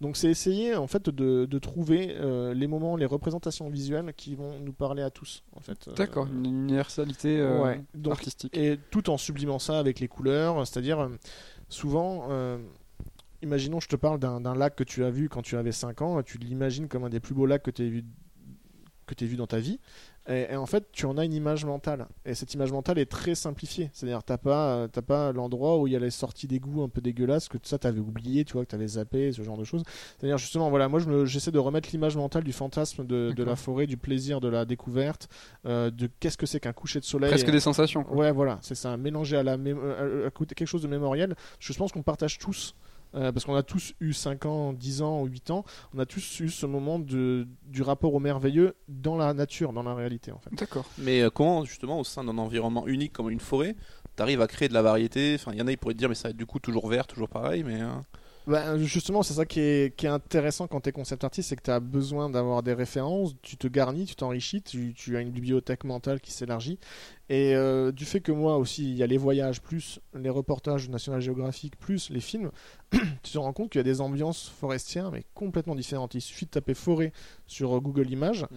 et tu vas sur Google Images, tu regardes de loin, en fait, tu vas avoir des cases colorées qui, sont, qui ont toutes des teintes différentes. Tu vois Donc, c'est euh, essayer justement de, de, de- de les prendre toutes, d'en faire une hein, pour chaque tableau différente. Tu te rappelles de cette forêt d'été, une plus de printemps. Donc, nous, par exemple, dans ce jeu, on a fait un choix, il n'y aura jamais de neige. Parce que déjà, ce serait. euh, J'allais te dire, c'est une forêt un peu particulière. il, va, Ouais, il va se passer des trucs bizarres. Il va se passer des trucs bizarres, mais il n'y aura pas de neige. Il n'y aura pas des trucs injustifiables comme ça. C'est-à-dire, ça reste une forêt été, printemps, euh, automne, quoi, D'accord. maximum. Il va pas y avoir les grosses chutes de feuilles euh, orange fluo, mais euh, voilà, on va rester dans une ambiance où on se permet un maximum de couleurs. Euh, en plus, on essaye d'éviter euh, le rapport celtique. C'est-à-dire que je trouve que la forêt, de façon générale, quand on en parle en fantasy dans, dans l'aventure, on imagine souvent en fait les forêts de chêne ou de pin, euh, soit les forêts allemandes, soit les forêts nordiques. Alors que nous, cette fois-ci, on veut essayer plus de s'approcher d'une, euh, de quelque chose un peu plus clairsemé et un peu plus coloré, euh, proche des végétations méditerranéennes ou Afrique du, Amérique du Sud ou, euh, ou Japon aussi. Surtout ce côté euh, très euh, île, euh, enfin côtier, euh, de la roche, enfin mélange un peu de tout. D'accord. Et l'autre truc super important du jeu. Attends, c'est- juste Ah, une excuse-moi. excuse pardon, sur le, le- le côté saisique. Tu disais que tu t'es découvert euh, une des qualités supérieures pour dessiner des environnements, mais euh, justement, là, il y a quand même des personnages dans le jeu. Comment t'as abordé, du coup, toi, le, design des persos, tout ça? Alors, c'est euh, c'est assez frustrant pour moi parce qu'en fait, euh, j'adore designer des persos, mais je suis pas un champion de l'anatomie. Euh, C'est-à-dire, ça me demande beaucoup, de travail. Surtout que nous, on a quand même pas mal de personnages à, à définir parce que globalement, même si l'héroïne principale aura toujours la même, la même apparence, les compagnons, on en a fait une quarantaine qui, de toute façon, pourront absorber n'importe quelle personnalité. Euh, euh, pour l'instant on n'a pas encore décidé parce que tout ça c'est une question de ressources et c'est pour ça qu'on avait monté également un Kickstarter c'est à dire que j'aime beaucoup les designer mais euh, je manque de temps et d'énergie pour les remettre bien en couleur proprement bien intégrés avec en plus une très forte personnalité artistique donc pour l'instant c'est en discussion c'est on va voir euh, si j'ai le temps de gérer ça ou si on peut réussir à trouver un partenaire pour, pour nous aider un peu sur les persos. D'accord. Le design ne va pas du tout se construire en fonction des hashtags. J'imagine le menteur, il aura pas, euh, il sera pas en rouge. Tu vois, il n'y a pas de rapport entre le hashtag et le design des personnages. Et non, parce que alors déjà, euh, c'est aussi une facilité, on va pas, on va pas se le cacher, mais c'est aussi le fait de savoir jauger les gens d'après leur, euh, leurs actes, d'après leur personnalité et non d'après leur apparence. C'est Ce aussi sera euh, plus ludique et plus réaliste. quoi. ouais. Et puis ça nous permet d'aller en dehors des archétypes. Oui. Euh, tu vois, c'est-à-dire le, le gros bourrin, il a une gueule de bourrin, il a une grosse barbe, il est très chauve. Tu vois, c'est, ça va pas être ça, quoi. Justement, peut-être que celui qui a une grande barbe bien sombre et très chauve, et ben en fait, c'est peut-être celui qui va se barrer dès qu'il y a la- l'apparition d'un sanglier. en Le fait. quoi Et donc du coup, euh, on parle beaucoup de de- d'artistique, d'atmosphère, c'est hyper important et c'est la musique, donc qui va jouer un, un rôle euh, aussi euh, majeur là-dedans. T'as- t'as- tu nous as parlé d'une compositrice. Ouais, alors ce- on, a, on a longtemps cherché avec qui on voulait partir pour la musique. Euh, à un moment, on avait même failli partir avec un artiste euh, suédois, mais on lui a rien, enfin on lui avait même pas demandé. On étudiait énormément de SoundCloud différents. Euh, il fallait aussi que ce soit au niveau de l'ambiance, faut que ce soit raccord avec ce qu'on cherche. Et un soir, euh, j'ai, euh, j'étais en mode presque paranoïaque au niveau de mon oreille, c'est-à-dire que toutes les musiques que j'écoutais, je me demandais si ça pouvait aller dans le jeu, de façon générale. Donc euh, même dans les magasins, des fois, quand j'entendais une musique assez sympa, tu vois, j'essayais de me demander qu'est-ce que ça pouvait être. Et une fois en soirée, j'entends une musique un peu japonisante, assez organique, et, je me dis, ça, ça marcherait vachement bien. Et, et je demande à un l'ami qui nous recevait qu'est-ce que c'était. Il me dit, ah, mais c'est Closy, tu connais pas, c'est une Toulousaine. Euh, Hasard de fou, quand même. Hasard de fou, voilà. Et donc je l'ai contacté le lendemain. En plus j'étais content parce que j'ai vu qu'elle avait son vrai mail. Parce que généralement t'arrives, il y a toujours un agent qui vient foutre la merde au milieu de tout ça. Elle, elle m'a répondu direct qu'elle était, euh, qu'elle avait régulièrement pensé justement à faire des musiques de jeux vidéo. Elle en avait envie quoi. Trop bien. Et qu'en plus ce projet l'intéressait parce que elle, elle est dans une ambiance très euh, tribal, euh, world music, mais électro. euh, et nous c'est ce qu'on cherchait parce qu'on on veut pas une musique euh, de film américain. hein. C'est-à-dire euh, malgré le fait que j'adore John Williams, c'est absolument pas ce que je cherche. J'essaie pas de tirer vers des émotions hyper classiques du cinéma occidental. Et pour une ambiance de forêt ou de musique, je préfère largement une musique comme il y a dans Samurai Champloo ou dans les films de, Satoshi Kon, des choses un peu plus étranges. Euh, Enfin, quoique Samurai Champloo c'est pas étrange, c'est plutôt euh, R&B quoi. Mais euh, voilà, on- on- nous on va pas aller vers le R&B, mais on, voilà, on voulait quelque chose qui qui donne une nouvelle personnalité à la forêt, pas ce qu'on a d'habitude, quoi, pas pas pas des violons et quelque chose de très orchestral. euh, on voulait pas aller vers ça. Et donc Closy, ça, ça, ça allait vachement bien et Ça s'écrit comment peut-être pour que les auditeurs y retrouvent s'ils veulent écouter le SoundCloud? C-L-O-Z-E-E. Closy. E Ouais. Ok, ça s'appelle. Chloé, euh, c'est son, son, son blaze, on a dit qu'elle tient depuis le lycée, quoi. Et tu nous disais qu'elle tourne beaucoup à l'étranger, notamment. Enfin, elle est pas mal connue, quoi. Ouais, c'est, je pense que c'est le cas en fait pour beaucoup d'artistes français électro. euh, M83, je crois qu'elle était connue 10 ans avant aux États-Unis, enfin ce genre de choses. Mais euh, Closy, je pense qu'elle avait bien parti pour faire une carrière de ce genre, c'est-à-dire elle est, euh, elle est toujours en train de faire des tournées euh, aux États-Unis, euh, Canada. euh, euh, un peu partout là, elle a fait, elle a fait beaucoup de pays différents quoi, mais globalement c'est quand même les États-Unis où ça marche. Trop cool, t'as trouvé la pépite avant qu'elle devienne une ultra, ultra star. Ah, elle l'est déjà un peu là. Ah mince, elle est déjà, bah, c'est là, mais là, tu vois, on, on lui a demandé une musique là, pour les combats et euh, hier elle m'a appelé en me disant faudrait vite que tu me donnes le débrief parce que je pars pour une tournée de 40 jours mercredi quoi. Donc, Ok, ouais. c'est pas trop compliqué? Non. Non, non, parce qu'en fait, elle, produit vite et assez bien, et c'est quelqu'un d'assez créatif. Euh, euh, a- et ce qui est génial, c'est que c'est aussi des choses que j'ai appris hein, avec le métier, mais c'est-à-dire que des fois, on a une vision de la musique qu'on veut. Et euh, on l'a dans la tête, Euh, on n'a pas le thème, mais on sait ce qu'on veut, et en fait, euh, c'est quelque chose qui est un retranscriptif et que personne ne pourra faire à notre place. Et donc, des fois, moi, j'ai appris justement à lâcher la bride artistique, c'est-à-dire, c'est pas mon métier, je te laisse faire ce que tu as envie. Je pourrais juste te dire si d'un point de vue des, des vibrations ça fonctionne ou pas, tu vois. T'es confronté un peu à ce que tes clients habituels, euh, la situation, c'est qu'ils font Sylvain fait ça, mais là ils, ils savent pas dessiner, ils peuvent pas te le représenter. Oui, donc, bah, euh, c'est le coup de je voudrais un rouge plus vert, quoi. Et voilà, j'ai pas envie de faire ça à une musicienne qui en plus est talentueuse et euh, gère bien. Et en plus de ça, c'est que ce qui est très surprenant, c'est que la plupart des trucs qu'elle nous fournit, c'est on n'a même pas besoin de- d'envoyer un feedback, c'est-à-dire on prend. Oui, c'est mortel, quoi. Ouais, Ok, ça marche. c'est-à-dire ça marche direct, quoi. Ce qui est assez rare, je pense, dans une complémentarité artistique. quoi. Et là, du coup, ça en est où euh, de la production au global du jeu euh, Donc, tu vas nous parler. Donc là, t'es dans le Kickstarter, on est en plein milieu. Donc, euh, phase très stressante, on peut t'en parler. Nous, on, a, vécu deux mois de ce genre. C'est pas facile. Là, ça en est où Là, la prod donc continue? Alors la prod, elle est, elle continue, mais elle est au ralenti parce qu'on on était concentré sur la com. Là, on est en train de repartir un peu plus concentré sur la production, sachant qu'on aimerait vraiment avoir une démo jouable qui permette de jouer à peu près 10 minutes au moins en septembre. Quand je dis 10 minutes, c'est-à-dire que euh, on peut faire plusieurs parties de 10 minutes euh, et Ah, trop pas- bien. que ce soit pas la même en fait. Euh, on va on va pas se permettre de mettre les boss euh, enfin on n'aura pas des boss finalisés en tout cas en, en septembre octobre. Mais voilà le but c'est qu'on ait quelque chose de vraiment présentable parce que je pense que ce qui a fait défaut dans, dans notre Kickstarter c'est euh, que les gens ne comprennent pas le jeu. Et le problème c'est que pour comprendre le jeu faut au moins le regarder tourner 10 minutes pour voir toutes les surprises qu'on peut avoir tous les cas de figure qu'on peut être confronté. Et c'est vraiment pas évident parce que le jeu vidéo, contrairement au cinéma, un cinéma, il suffit des fois même de montrer des captures d'écran, on comprend quel type de film c'est, Ouais. Euh, ou alors on comprend le mystère que ça peut, que ça va, que ça cache. Alors tu peux au moins parler d'un pitch qui est au cinéma terminé. En fait, tu racontes une histoire, un milieu, une fin. ouais, c'est Et justement, tout l'intérêt, c'est de te créer ton histoire. quoi. Donc, euh, ouais, et en- au- au-delà du pitch, euh, un gif animé de Mario, même s'il fait deux secondes, tu comprends immédiatement ce que c'est. Même d'un Mario-like, de tous les jeux de plateforme, tu comprends. Ok. Et c'est-à-dire, des fois, il y a quelqu'un qui a ses malin qui dit Bah tiens, on a rajouté une mécanique euh, de grappin, tu vois, dans le jeu, et ok, tu comprends tout de suite, ok, c'est un jeu de plateforme avec une mécanique de grappin super poussée. Nous, on peut pas le montrer, il faut que les gens lisent un petit peu, il faut qu'ils regardent comment ça se passe, il faut qu'ils voient qu'en fait, chaque partie est différente.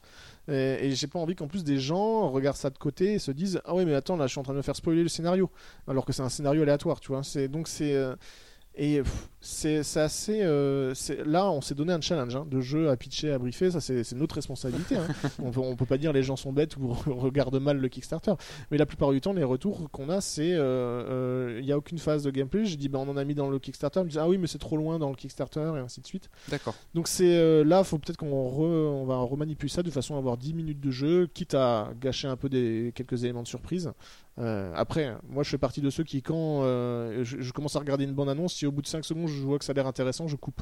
Donc euh, peut-être qu'il y en a qui feront pareil et je leur, je leur conseille hein, également. Mais voilà, histoire de qu'on fasse une petite démonstration réelle du jeu en, en- En en septembre. septembre. Donc ça, c'est l'objectif? Ouais. Ok. Et une fois qu'en fait le mécanique du jeu est bien huilé, après c'est une base de données à remplir en fait ce jeu. C'est-à-dire on va rajouter des caractères, on va rajouter des dialogues, on va rajouter des, Des backgrounds. des, des ennemis, des backgrounds et ainsi de suite. Mais de base le jeu, on lui donne des decks, des decks de décors, des decks de, de caractères, des decks de dialogues. Il se débrouille, il, ça tourne tout seul. Donc, Ouais. euh, C'est quand même un max de taf pour toi, faut pas croire. que- Enfin, un background, euh, c'est pas. Non, oui, non, c'est un max de taf, mais si tu veux, c'est pas comme un jeu scripté comme The Witcher où des fois je me demande comment les mecs, euh, en bossant dessus à 400 personnes, ils arrivent à se coordonner pour que tout soit raccord. Les gens, ils doivent se dire, bah nous on s'occupe des Vikings, nous on s'occupe des marécages et tout. Enfin, tu vois, nous on va pas, ça va pas fonctionner comme ça. Et on pourra retirer des éléments des fois même qui seront peut-être trop euh, redondants, j'en sais rien.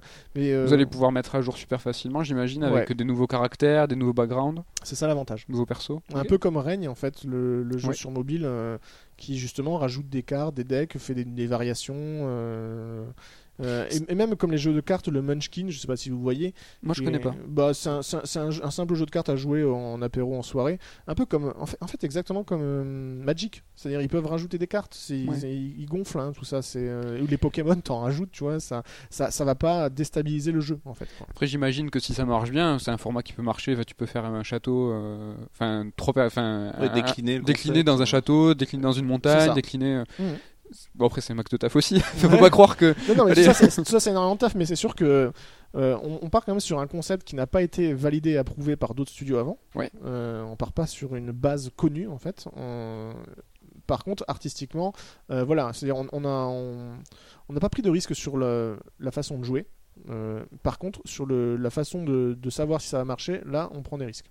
Ok. Et vous visez une sortie pour quand Enfin, t'estimes à combien le temps nécessaire encore de taf dessus hein? Alors là, euh, le Kickstarter euh, a un avenir un peu incertain, euh, mais ça va nous offrir des, des ports de négociation, même si ça se fait pas.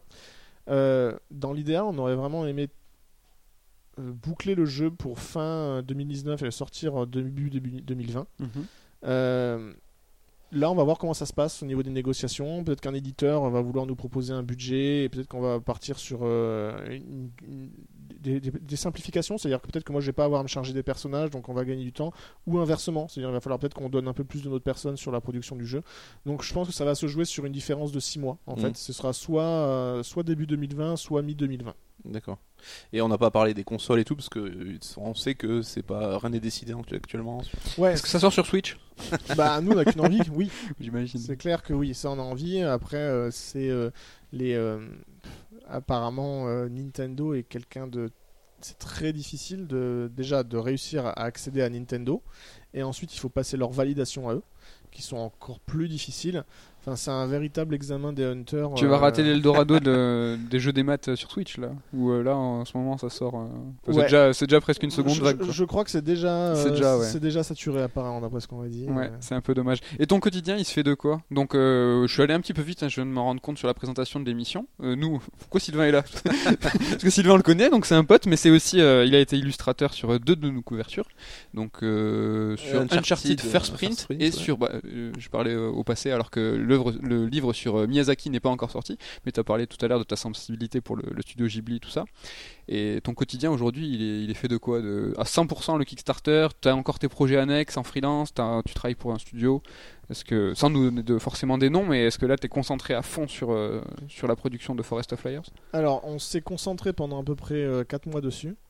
Euh, là, j'ai repris deux trois petites missions freelance. Faut manger. Euh, ouais, faut manger parce qu'en fait, un jeu vidéo, c'est euh, tu n'es pas payé, mais même tu payes pour faire ton jeu vidéo. C'est ça. que c'est une entreprise. Euh, donc voilà, c'est tout un tout un jeu de jonglage pour euh, pour justement pas pas se retrouver dans le rouge.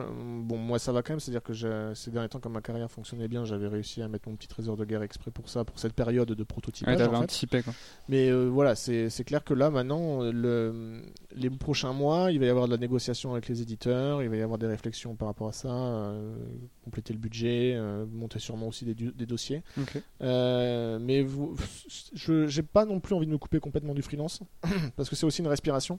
C'est Euh, quelque chose que tu apprécies, tout simplement Ouais, et euh, moi, il y a des choses aussi en tant que concept artiste ou artiste, quand je vois certains films, je sais pas, par exemple un film d'horreur, je me dis, comment des gens pendant 3 ans, ils ont pu avoir la tête dans le guidon dans cette ambiance aussi morne et aussi délétère? Je sais pas, imaginons les mecs qui ont bossé sur le dernier Resident Evil, là, où je crois ils sont enfermés dans une espèce de cabane de redneck euh, glauquissime à souhait. Le soir, euh, Ah, moi j'avais vu un reportage sur la prod de Dante's Inferno de Visceral, c'est ça Mm. Si je me cours pas. Et ils avaient bossé ouais, des 3-4 ans, je crois. Et Ouais. dans cette, cette espèce d'ambiance anxiogène où en fait fallait décrire visuellement les, chaque cercle de l'enfer. Ou donc même à un moment des, des, des pénis géants, t'as des, des fois des têtes de mort. Enfin, comme tu dis, mais je sais pas comment tu fais pour vivre dans 8 heures dans cette ambiance-là. Surtout quand t'es un créa artistique, quoi, où c'est toi qui dois dessiner. Enfin là, ouais, pour le coup, je te comprends à, à 2000%. hein. Bah voilà, donc moi c'est un peu pareil. Heureusement, la plupart du temps, c'est que j'accepte les projets en fonction justement de l'épanouissement qu'ils vont m'offrir et non de, de la souffrance dans laquelle je vais être embarqué. Tu choisis. Ouais, je choisis. J'ai quand même bossé sur un jeu d'horreur hein, qui s'appelait Dark Days où je me suis éclaté parce que c'était plus une horreur euh, à la X-Files euh, mélangée à David Lynch. Euh, donc c'était intéressant. Mais par exemple, on m'aurait demandé de faire un jeu à la saut avec euh, côté torture. Je crois que j'aurais pas été capable. C'est pas, c'est pas ma cam quoi. Et, et le fait que j'a- j'adore dessiner de la forêt, mais des fois j'ai envie de refaire un petit peu un bâtiment ou ce genre de choses quoi. Donc euh, euh, c'est pas pour rien que justement je, je- je me garde quand même un tout petit peu de temps pour des missions freelance. C'est pas du tout majoritaire mais euh, globalement ouais j'a- j'accepte des petits contrats justement qui, qui me permettent de, de me rafraîchir de puis de changer d'interaction aussi euh. Est-ce que t'as le temps de jouer un peu? Ben alors là, j'ai pas vraiment eu le temps de jouer parce que je- le Kickstarter, c'est à mon avis, c'est presque niveau enfant de 1 an, quoi. Euh, C'est-à-dire tu ne joues plus, tu ne dors plus. Euh, mais euh, non, oui, j'ai quand même le temps de jouer, heureusement, euh, parce que de toute façon, quand on, on gère un jeu vidéo, il faut quand même se tenir au courant des mécaniques qui sont inventées par les autres studios. Il faut savoir les analyser, les comprendre. Mhm. Aussi en même temps on a un peu du bol là, en ce moment c'est-à-dire que même si on n'a pas le temps de jouer aux jeux vidéo on va peut-être des fois tomber sur un youtubeur qui va très bien nous faire le transfert d'expérience euh, de, jouer à ce jeu en fait Mm. Euh, je parle pour certains jeux qui dont le narratif n'est pas forcément l'essence quoi c'est-à-dire il y a des jeux que j'ai failli euh, me lancer je les ai quand même achetés mais des fois je regarde un youtubeur et il, a, et il expose des mécaniques et je me rends compte qu'en fait c'est des mécaniques qui moi ne m'intéressent absolument pas par exemple moi je sais que Dark Souls c'est impossible pour moi. C'est-à-dire, moi, j'ai la, la frustration, c'est une douleur, quoi, pour moi. C'est pas un plaisir, quoi. C'est pas, je suis pas, je suis pas BDSM, quoi, de ce côté. Ok. Ah, J'avais une question parce que tu parlais tout à l'heure de la narration, justement, euh, de la notion de choix dans un jeu. Et on est le 23 là, on vient de publier le, on a enregistré le 22, mais on publiera le podcast le 23. Dans deux jours, il y a Detroit qui sort de David Cage. Qu'est-ce que t'en penses? Est-ce que David Cage déjà, euh, ça te, ça te fait frétiller? Alors moi, je fais pas partie de ceux qui, euh, Qui bâche qui bâchent, malgré le fait que j'aime pas du tout. Et son rapport à la narration élastique, justement, toi, ça devrait te parler, ce- ce- cette oui, notion de mais choix. non, mais c'est bourré de bonnes intentions, mais pour moi, c'est très mal exécuté. Et euh, c'est-à-dire que euh, on n'a pas les sentiments de tension qu'on a comme dans un Mass Effect ou dans un Witcher au niveau de l'implication. Après, personnellement, hein, parce Ouais, ouais, peut-être ok. des gens, ils l'ont complètement vécu à fond. Mais euh, un Quick Time Event pour faire accoucher quelqu'un pendant un incendie ou ce genre de truc, c'est. C'est tellement over the top et, et surtout ce que je ne. Après, c'est une démarche artistique. hein. C'est euh, quelque chose qui est peut-être pas forcément critiquable. C'est juste une question d'opinion. Mais c'est à dire que sur les deux précédents jeux qu'il a fait, c'est tu as un univers virtuel, tu as les jeux vidéo, tu as des moteurs de fou, tu peux animer énormément de choses. Tu n'as plus besoin d'avoir une caméra euh, physique. Tu n'as pas les contraintes d'un plateau de télévision. Donc tu peux te permettre des choses folles. Et quand je dis folle, c'est pas forcément faire des dinosaures avec des lasers et des nazis. C'est qu'en fait, tu peux faire des mouvements de caméra super intéressants. Tu peux raconter les choses d'une autre manière et surtout avec l'interaction. Et pourtant, lui, qu'est-ce qu'il fait? Il tire vers de la narration cinéma, euh, genre Luc Besson, euh, un peu euh, dans ses mauvais moments quoi. D'accord. Euh, c'est très inspiré du cinéma américain, alors que justement le jeu vidéo a réussi à faire mieux que le cinéma américain glo- globalement. Je par, par exemple à Uncharted, les scènes euh, même scriptées ou même les scènes d'action, enfin, sont folles. C'est-à-dire la caméra, la façon comment elle se positionne, c'est du plan séquence, c'est incroyable. Euh, et ça envoie plus d'émotions et plus de sensations que euh, certains films. Euh, C'est-à-dire on a encore des films qui essayent malgré tout de nous envoyer des émotions très fortes d'un point de vue du mouvement et de, de sensitif, c'est-à-dire comme Gravity ou Mad Max par Mhm. exemple. Alors que euh, un, film, un jeu comme, comme euh, Heavy, Heavy Rain ou, ou l'autre là, Beyond. Beyond Two Soul, justement, on pourrait avoir cette- ces mêmes sensations. C'est-à-dire des fois, on voit qu'ils tentent des scènes d'action, mais c'est-à-dire j'ai l'impression de voir les scènes d'action un peu euh, un peu molles de, de films qui se veulent blockbuster, mais qui n'ont pas l'audace et l'intelligence visuelle. Enfin, on dirait des films de Yes Men, en fait, c'est euh, ces jeux vidéo. D'accord, donc pas plus saucé que ça. Quoi. Ouais, après, je reconnais la performance technique, hein, c'est c'est du travail de fou derrière, c'est pas quelque chose qu'il faut mettre à la poubelle, c'est quelque chose qu'il faut continuer à expérimenter, et peut-être que ça va être. euh, comme les films Marvel, je vais me faire des ennemis. C'est-à-dire c'était pas très bien au début, mais au fur et à mesure, ils s'améliorent. Et donc, moi, je- j'espère qu'ils vont s'améliorer. Et euh, Détroit, dans le principe, ça n'a pas l'air débile. hein. En plus, maintenant, ils montrent l'arbre de l'arbre du narratif, je crois. Maintenant, Mhm. on peut le voir en temps réel. Enfin, je, je sais pas trop comment fonctionne exactement le jeu. Et est-ce que tu pourrais euh, nous citer peut-être un jeu récent qui t'a un petit peu marqué ou un jeu que tu attends euh, prochainement Est-ce que c'est quoi qui te. Tu attends la sortie de Forest of Flyers peut-être Ah, c'est intéressant parce qu'en fait, je sais pas pourquoi en ce moment, euh, j'ai envie d'un retour à l'arcade. Et, euh, Allez, les sources. Ouais, là par exemple, j'ai joué un week-end à Juicy Realm.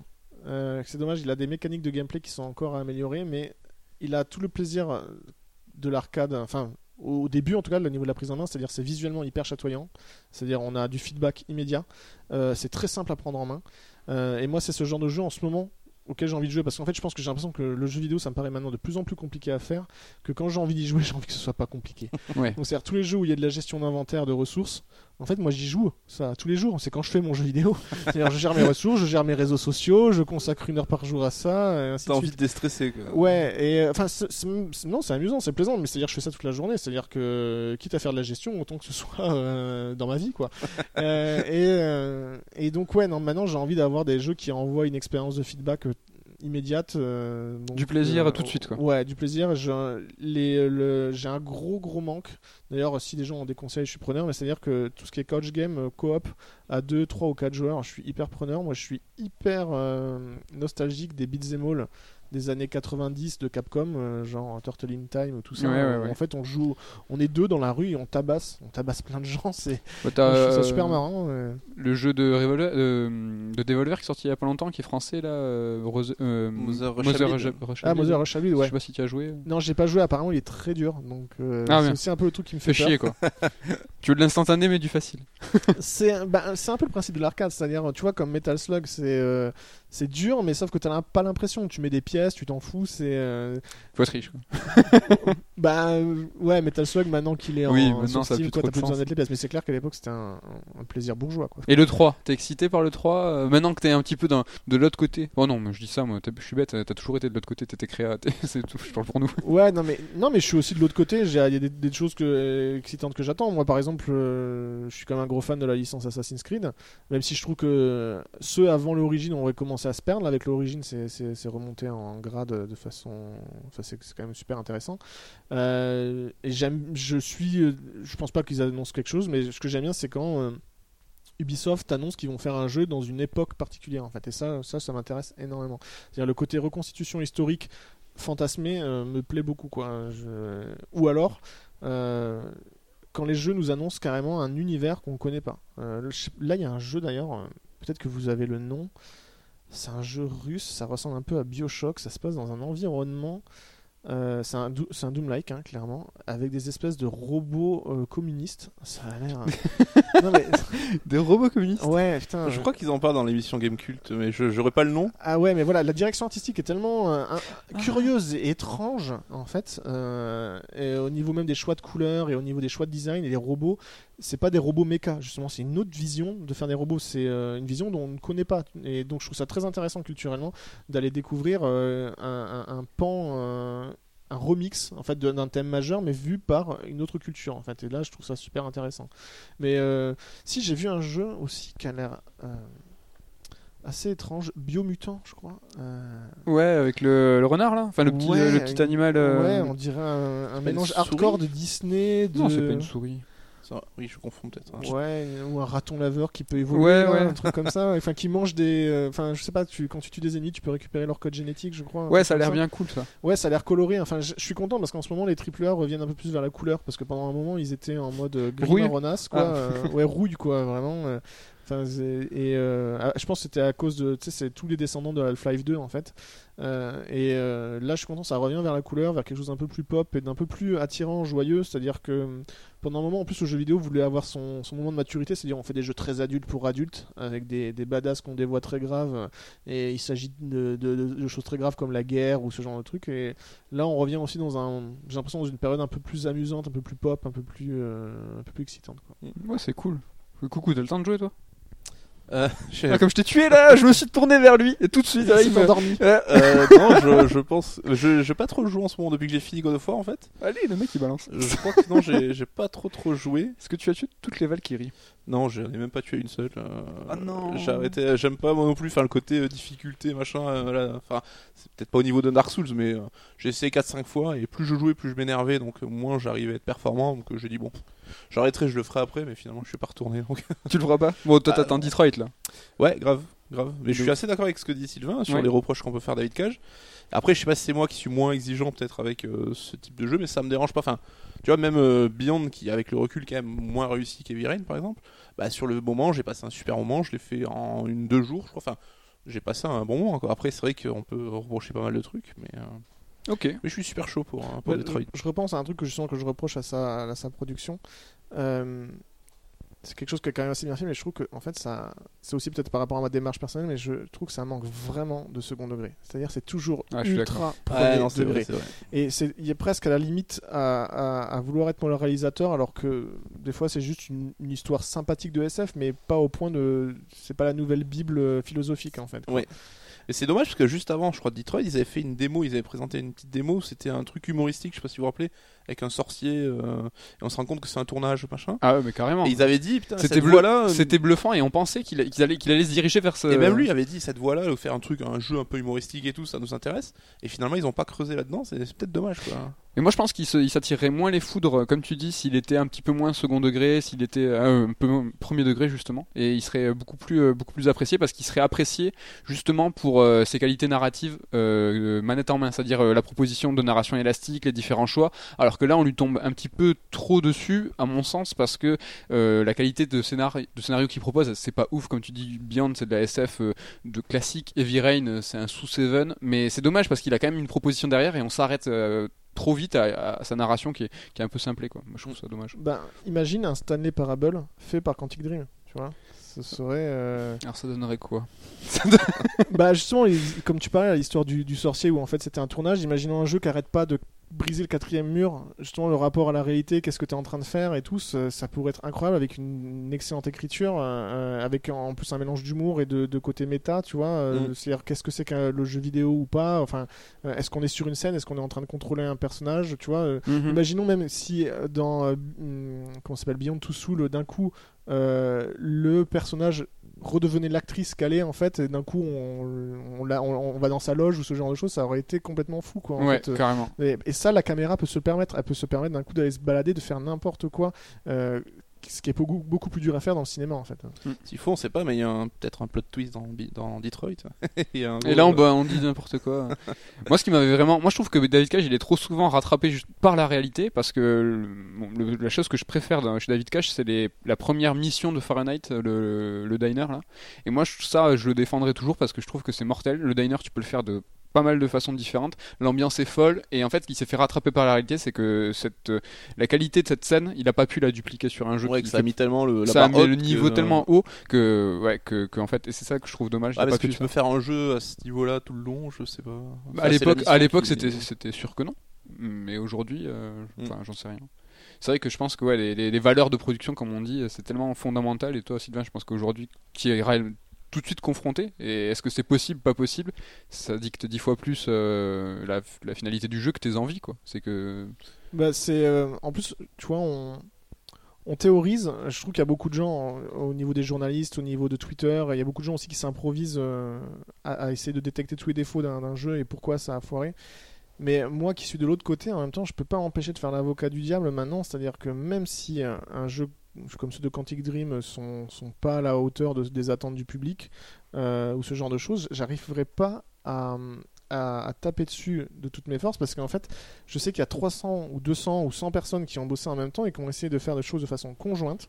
Et des fois, il y a des choses qui ont été faites de façon excellente. Et des fois, c'est simplement deux choses excellentes qui sont en parallèle, et au moment où elles se rejoignent, ça devient un, un pétard mouillé. Et ça, c'est terrible, en fait. Et des fois, c'est une- terrible pour une équipe de production, parce que c'était vraiment excellent, eux, la façon dont ils l'ont fait. C'est-à-dire, c'était parfait, mais euh, ça n'avait pas besoin de se rejoindre, où il y a eu une erreur, ou des fois, d'un coup, il y a euh, un investisseur qui a voulu tout changer, ou ce genre de choses. ton Euh, rapport aux médi- aux médias a changé? Euh, ta façon de- d'appréhender un jeu et même d'imaginer les équipes derrière. Tu- c'est peut-être Oui. un peu plus sympa. Ouais, ouais, parce que je suis, je suis beaucoup un peu plus tolérant, mais par contre, il y a aussi des trucs sur lesquels je suis beaucoup plus exigeant. C'est-à-dire que maintenant, je sais que quand je vois certains films, et je me dis, tiens, ça, à tous les coups, ils ont lâché la bride, ils ont laissé le producteur faire n'importe quoi. C'est-à-dire Faut que tu c'est- fasses un film maintenant. Euh, ce sera non, plus sympa aussi. Non, non, non, mais où je parle aussi du jeu vidéo. C'est-à-dire des fois, je me dis, ce choix-là, c'est clair, ça n'est pas le choix de l'équipe de création. Ah. C'est-à-dire, il y a quelqu'un qui est venu parasiter tout ça. Et donc, j'en vais plus en vouloir à ceux qui prétendent vouloir chapeauter le projet. Je parle pas forcément des producteurs, parce que producteur, c'est un mot super large où n'importe qui euh, peut, peut l'être, en fait, du moment qu'il met des sous. Euh, mais c'est plus les têtes dirigeantes. Et euh, je pourrais jamais dire des noms de studios, mais j'ai bossé pour des studios où, en fait, on pouvait bosser trois mois, puis après, l'équipe dirigeante partait montrer les milestones euh, à des équipes encore plus dirigeantes, tu vois, encore plus haut dans la fourmilière, et qui eux leur disaient non, ça va pas, euh, mais sans essayer de comprendre, euh, c'est-à-dire ça ne va pas simplement parce qu'ils se disent ah non, faut des zombies. C'est-à-dire en ce moment Walking Dead carton, il faut des zombies, donc on va foutre en l'air tout ça, tu alors que tout marchait très bien quoi. Donc des fois voilà, je, je- joue à des jeux, je vois des films, je me dis je vois les bonnes intentions qu'il y a derrière, et- mais je sais que c'est ni faute du réalisateur, encore moins celle des, artistes dessus. Simplement qu'on a eu un cinglé ou un, mec qui s'est. euh, qui, qui euh, c'est souvent faute du marketing. hein. Désolé pour ceux qui bossent dedans, même si je sais que c'est absolument essentiel dans, dans ce métier. Mais des fois, il y a des choix marketing qui viennent foutre en l'air une, une, une, œuvre qui était quasiment parfaite. Ça, le marketing, c'est fondamental pour ton jeu aussi. Comment ça se passe? Est-ce que tout de suite, tu te dis, ok, il y a une partie du budget, la moitié, ça va être consacré à la com. Aujourd'hui, tu y penses déjà? Aujourd'hui, tu le mets en œuvre? Euh, c'est- la moitié du trajet, euh, finir un jeu? Après, il faut le vendre, il faut, le, il faut communiquer. Est-ce que tu y penses déjà ou est-ce que c'est peut-être un peu trop en amont? C'est, euh, j'ai changé d'avis en l'espace d'un mois à cause du Kickstarter.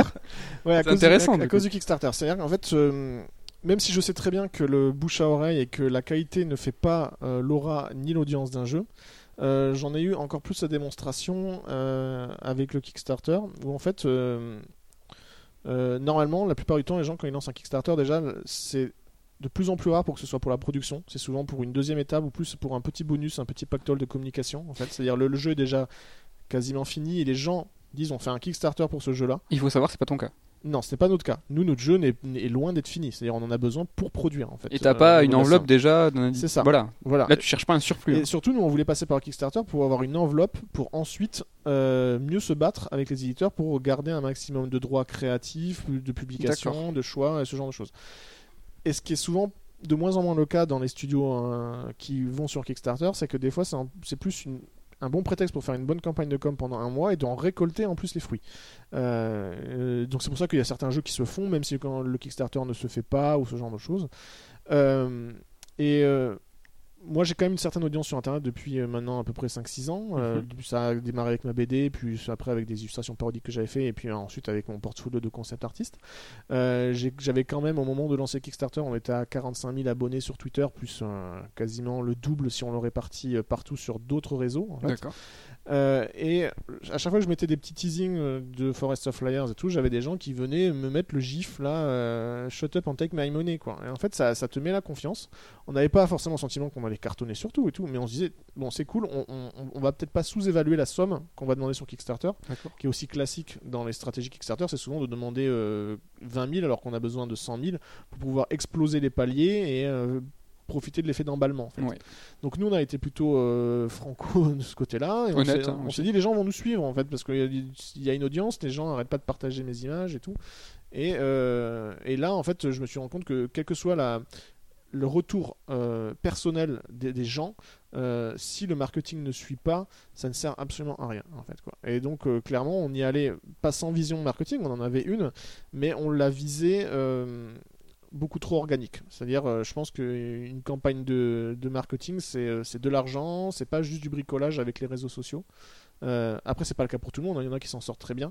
Euh, nous, on, on- fait du jeu vidéo dématérialisé, on n'a aucune boîte ou, livre à, offrir, ce qui est encore plus dur à convaincre pour quelqu'un qui est sur Kickstarter. Donc, clairement, oui, là, c'est-à-dire qu'il faut qu'on. Ça nous a fait repenser ça, et ce qui est très intéressant, c'est que, quelle que soit l'issue du Kickstarter, vaut mieux qu'on que ce soit difficile à un Kickstarter plutôt qu'au lancement d'un jeu. Et là, tout ce qu'on a vu pu voir, au moins, ce sont, ce sont des erreurs qu'on ne fera pas au moment du lancement du jeu vidéo sur une stratégie marketing. Ce qui est clair, c'est que la, la publicité, la campagne marketing, c'est quelque chose d'important. euh, Il y a forcément des ressources, il faut forcément mettre des ressources dedans, quoi. C'est-à-dire- D'accord. Parce qu'il y a une différence entre mettre un like par exemple sur Twitter et s'engager dans un Kickstarter. Toi qui, comme tu dis, tu avais une audience qui était quand même assez importante. Tu as vu qu'en fait la transformation n'était pas forcément évidente. Ouais, elle re- elle relève de 1%, clairement. C'est euh, Ah ouais, c'est quand même Bah, c'est toujours ça, oui. Si tu fais un sondage, allez-vous acheter oui, non, euh, enfin, c'est toujours plus facile de cliquer oui que Ouais. d'aller faire l'acte d'achat derrière après. euh. J'ai- En plus, on n'a pas spécialement fait de sondage, mais il y avait vraiment des gens qui m'envoyaient des mails, des, ce genre de trucs, des, des gens qui insistaient. Et euh, voilà, ça, ça, fait trop vite monter la confiance, je pense. Euh, pourtant, moi, je suis, prévenu hein, par rapport à ça, parce que j'ai quand même beaucoup de gens qui travaillent dans de- d'entourage qui travaillent dans le jeu vidéo indépendant. Moi, j'ai travaillé pour des jeux vidéo indépendants. J'ai vu des campagnes se foirer, foncer dans le mur et tout. Mais voilà, tu, te rends compte que le marketing est indispensable. Euh, par contre, voilà, c'est un équilibre à trouver. Il ne faut pas qu'il parasite non plus euh, le contenu de ton jeu. Quoi. Et t'as eu quel retour des journalistes, genre que ce soit français ou euh, étrangers Enfin, t'as eu des retours? T'as réussi à atteindre certaines. Enfin, est-ce qu'ils ont apprécié, compris le jeu? Est-ce qu'ils. Alors, on a été très bien couvert par la presse française, ça, réceptive et tout, et on a eu des bons articles. On a eu des gens qui ont bien compris le jeu. Euh, ce qui était trop marrant, c'est que par exemple, un, un site comme euh, Indie Game, je crois, je me rappelle plus le site. euh, Euh, oui, je- de Atomium Ouais, c'est ça, ouais. Indie Game, ils avaient réussi à pitcher le jeu mieux que nous. Donc je l'ai repris quand on a fait Kickstarter. Ils avaient tellement bien compris. Euh, mais euh, ouais, globalement, non. Au niveau de la presse francophone, ça, on n'a pas eu de problème. Quoi. Et puis de toute façon, je pense que je suis quand même suivi par un bon tiers de Français, euh, ce qui aide énormément. Non, la presse européenne, ça va. Euh, tout ce qui est euh, euh, espagnol, latino et tout aussi, ils ont bien suivi. Par contre, la presse américaine, j'ai l'impression qu'il y a un mur en fait infranchissable, et surtout quand on vient avec un Kickstarter qui n'a pas atteint les 100%. C'est-à-dire, Ouais. un Kickstarter qui a atteint les 100%, pour eux, ça veut dire ça va se faire, on le partage. Un Kickstarter qui n'a pas atteint ses 100%, pour eux, ça veut dire euh, c'est, euh, on n'a aucune idée de ce que c'est, ça sert peut-être à rien qu'on stimule notre communauté ou qu'on le partage. Euh, et ils ont pas tort parce que de toute façon, euh, je pense qu'ils doivent recevoir au moins 5 propositions Kickstarter par jour dans, dans les suggestions par, par mail. Euh, nous en plus on a essayé de faire gaffe de jamais mentionner le mot Kickstarter, qu'ils aillent au moins voir la bande annonce du jeu, mais bon voilà, c'est. euh, C'est vrai que nous on a vu la différence entre notre premier et notre second Kickstarter que c'est comme tu dis c'est devenu presque un gros mot et que les mecs disent bon c'est bon enfin est-ce que c'est dû au fait qu'il y ait des jeux qui se soient plantés qui ont gardé l'argent et qui n'ont pas délivré le jeu derrière ou est-ce que c'est parce que euh, y a eu trop de demandes trop de sollicitations? Et c'est vrai que c'est devenu euh, aujourd'hui pour les Américains enfin ils ont plus forcément envie d'en parler quoi Ben, c'est, euh, il y a un, un- un phénomène que j'ai l'impression d'observer sur euh, Twitter, c'est la banalisation de tout. C'est-à-dire qu'en fait, la banalisation d'une euh, d'une shitstorm, c'est-à-dire qu'en fait, on a des voix des shitstorms qui sont complètement justifiées et d'autres qui sont complètement débiles. Donc maintenant, t'arrives même plus à savoir laquelle est la bonne. Et j'ai l'impression que c'est un peu pareil pour n'importe quelle cause, et c'est un peu pareil pour le Kickstarter aussi, où il y en a tellement. Mm. C'est-à-dire que même, et le, par exemple, pour moi, le pire, c'est les cagnottes litchi. C'est-à-dire que c'est tu sais plus où donner la tête. Il y a la cagnotte Litchi pour payer la voiture de machin à son anniversaire. T'as la cagnotte Litchi pour payer un, un- fauteuil ergonomique à un handicapé. Il y, a des- tas de priorités différentes, tu vois. Et donc, euh, et en plus de ça, il y a toutes ces espèces de plateformes qui elles en jouent, qui arrêtent pas de, de- de réclamer le partage. Et ce qui fait que les gens ils voient tout au même niveau, en fait, de- dans l'ordre de priorité et d'importance. Euh, et moi, moi j'en fais partie. hein. mais c'est très dur de faire le tri sur quelque chose que tu considères comme important. Donc des fois, tu as important d'un point de vue politique ou associatif ou important par rapport à ce que tu as envie de consommer, c'est-à-dire une musique qui te plaît ou un jeu vidéo qui te plaît. Et en fait, on les voit tous apparaître sur le même niveau d'un point de vue de l'audience sur Internet. Ouais. Et je pense que c'est extrêmement dur parce qu'on a, on a, on a un mélange de margoulins, de vendeurs de tapis, mélangé avec des gens qui sont hyper sincères, qui savent pas se vendre, mélangé à d'autres qui font tout bien dans les règles, mais sauf qui sont ramenés au même niveau que tout le monde en fait. Donc c'est euh, Et je pense qu'il y a un surjeu, enfin comme tu dis, les- il y a des trucs qui peuvent, une excitation qui peut naître en deux secondes et s'éteindre aussitôt. Et je trouve qu'il y a un surjeu maintenant des- sur les réseaux sociaux des gens sur justement quand tu dis le shut up, shut up and take my money, c'est devenu presque un, un- un réflexe, un gimmick, mais ça retranscrit pas forcément ce que le mec pense quoi. Tu vois, c'est comme le mec qui crie lol sur son clavier mais qui rigole pas en vrai. Tu vois, Oui, C'est- une perte de sens en fait. c'est ouais, c'est devenu euh, plus ah tiens, euh, j'associe c'est c'est pavlovien, c'est cette annonce, euh, je dois mettre ce gif, mais en fait euh, ça m'excite pas plus que ça en fait, tu vois, c'est plus. Ouais, mais je comprends. c'est- J'ai l'impression qu'il y, a- il y a une fadeur qui Ouais, mise ça, ouais. dans, dans Internet. C'est-à-dire que c'est comme le mot amazing chez les Américains, alors que amazing ça veut dire cool. Ouais, c'est Ouais, c'est ça- ça, ouais. c'est- et Instagram, là, je vois des gens, tu vois, qui, qui me hurlent en majuscule des, des, des, des compliments, tu vois. Et je me dis, mais euh, déjà, je me demande si c'est pas des bots, des fois. Et je leur dis, bon, ben, il a, ça, ça lui a plu, tu vois. Ou alors, il veut que je devienne son ami. Tu vois, Je- maintenant, je commence à, à plus comprendre la démarche des gens. Je suis pas du tout paranoïaque, je, je prends ça avec plaisir, mais c'est-à-dire, euh, waouh, faut pas vraiment euh, se monter la tête, faut pas, faut pas croire à l'audience, quoi. Mm. Et c'est très dur de savoir laquelle est réelle. Tu vois, Ça, parce qu'en ouais, fait, ouais, ouais. t'as- t'as- et je pense qu'il y a notamment également des gens qui sont des, des euh, qu'on appelle des influenceurs qui ne méritent pas de l'aide parce qu'on a, on a gonflé leur, euh, leur, leur, leur, leur pouvoir d'influence et ce genre de choses, quoi. La banalisation, elle intervient tellement partout qu'aujourd'hui, c'est dur de se faire entendre avec un Kickstarter ou même nous avec des ouvrages sur le jeu vidéo. Quand un, un jeu comme euh, God of War sort et une semaine après, les gens se gossent en disant qui se rappelle de God of War, c'est triste parce que enfin, c'est l'un des GOTY de l'année. euh, on aime ou on n'aime pas, mais c'est quand même un phénomène et c'est quand même un événement du jeu vidéo. Et aujourd'hui, euh, c'est drôle de dire ça. C'est Oui, drôle. de- cette époque du cynisme à tout craint. euh, Enfin, faut toujours être le mec qui va sortir la vanne cool pour dévaloriser. Enfin, aujourd'hui, tu, tu, je pense, que t'as des mecs qui ont autant de followers Twitter, pas parce que euh, ils ont envie de suivre ce qu'ils font, mais parce qu'on a envie de les bâcher. Quoi, c'est un peu l'époque qui veut ça. Quoi, j'ai l'impression. Ouais, on est trop vieux. On est trop vieux Ou alors pour on ces est, trop conneries. vieux, on, est devenu- on est trop vieux pour ces conneries. En tout cas, euh, la campagne Kick- Kickstarter, euh, au moment où on publie euh, ce podcast, donc on nous, serons- nous sommes le 23, donc là on enregistre, on est le 22, mais on est le 23 quand c'est publié. Vous avez encore combien de jours là pour participer à la campagne euh, de Forest of Fire? Tu le tu, tu, tu Huit l'as en jours. tête? 8 jours, donc euh, ben, on vous encourage en tout cas à, à aller voir la page. Euh, Tous les liens seront dans, sont dans le descriptif. Euh, nous, on t'a invité parce que t'es un pote, mais aussi parce qu'on a vraiment adoré la proposition du jeu. Tu nous en as parlé en amont et on a vraiment, on était dans les premiers à te dire vraiment c'était trop cool, fonce. On trouve que le projet est excellent. Donc, euh, ben, on vous encourage, euh, chers auditeurs, à aller au moins jeter un œil Oui. et euh, faire un avis euh, vous-même. et en parler. Si ça vous branche, euh, ben, sachez que ne banalisez pas les choses. Faites, faites un petit RT si ça vous, ça vous branche. Mettez un pouce bleu, même si c'est pas une vidéo. Et euh, ben, on vous remercie. Sylvain, un grand merci en tout cas de, de ton témoignage. C'est super cool, cool de parler euh, voilà, euh, avec un dev, euh, d'avoir les coulisses, euh, les craintes et euh, les aspirations. Merci. C'est euh, moi qui vous remercie. Merci beaucoup. Coucou, je te remercie aussi. Ça fait, de rien. ça fait, ça fait, ça fait, ça fait, euh, Merci à toi. ça fait plaisir. Clovis, merci.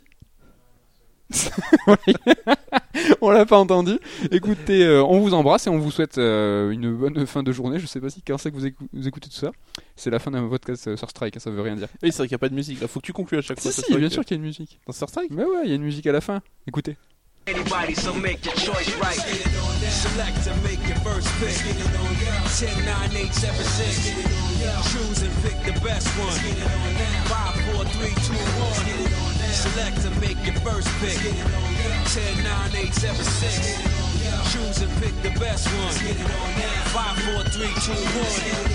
Select and make your first pick. 10, 9, 8, 7, 6. Choose and pick the best one. Five, four, three, two, one. Select and make your first pick. 10, 9, 8, 7, 6. Choose and pick the best one. Five, four, three, two, Yo, one. one box could leave you messed up and fractured. Lock these uppercuts, they may leave you captured. May the best fighter win and win again.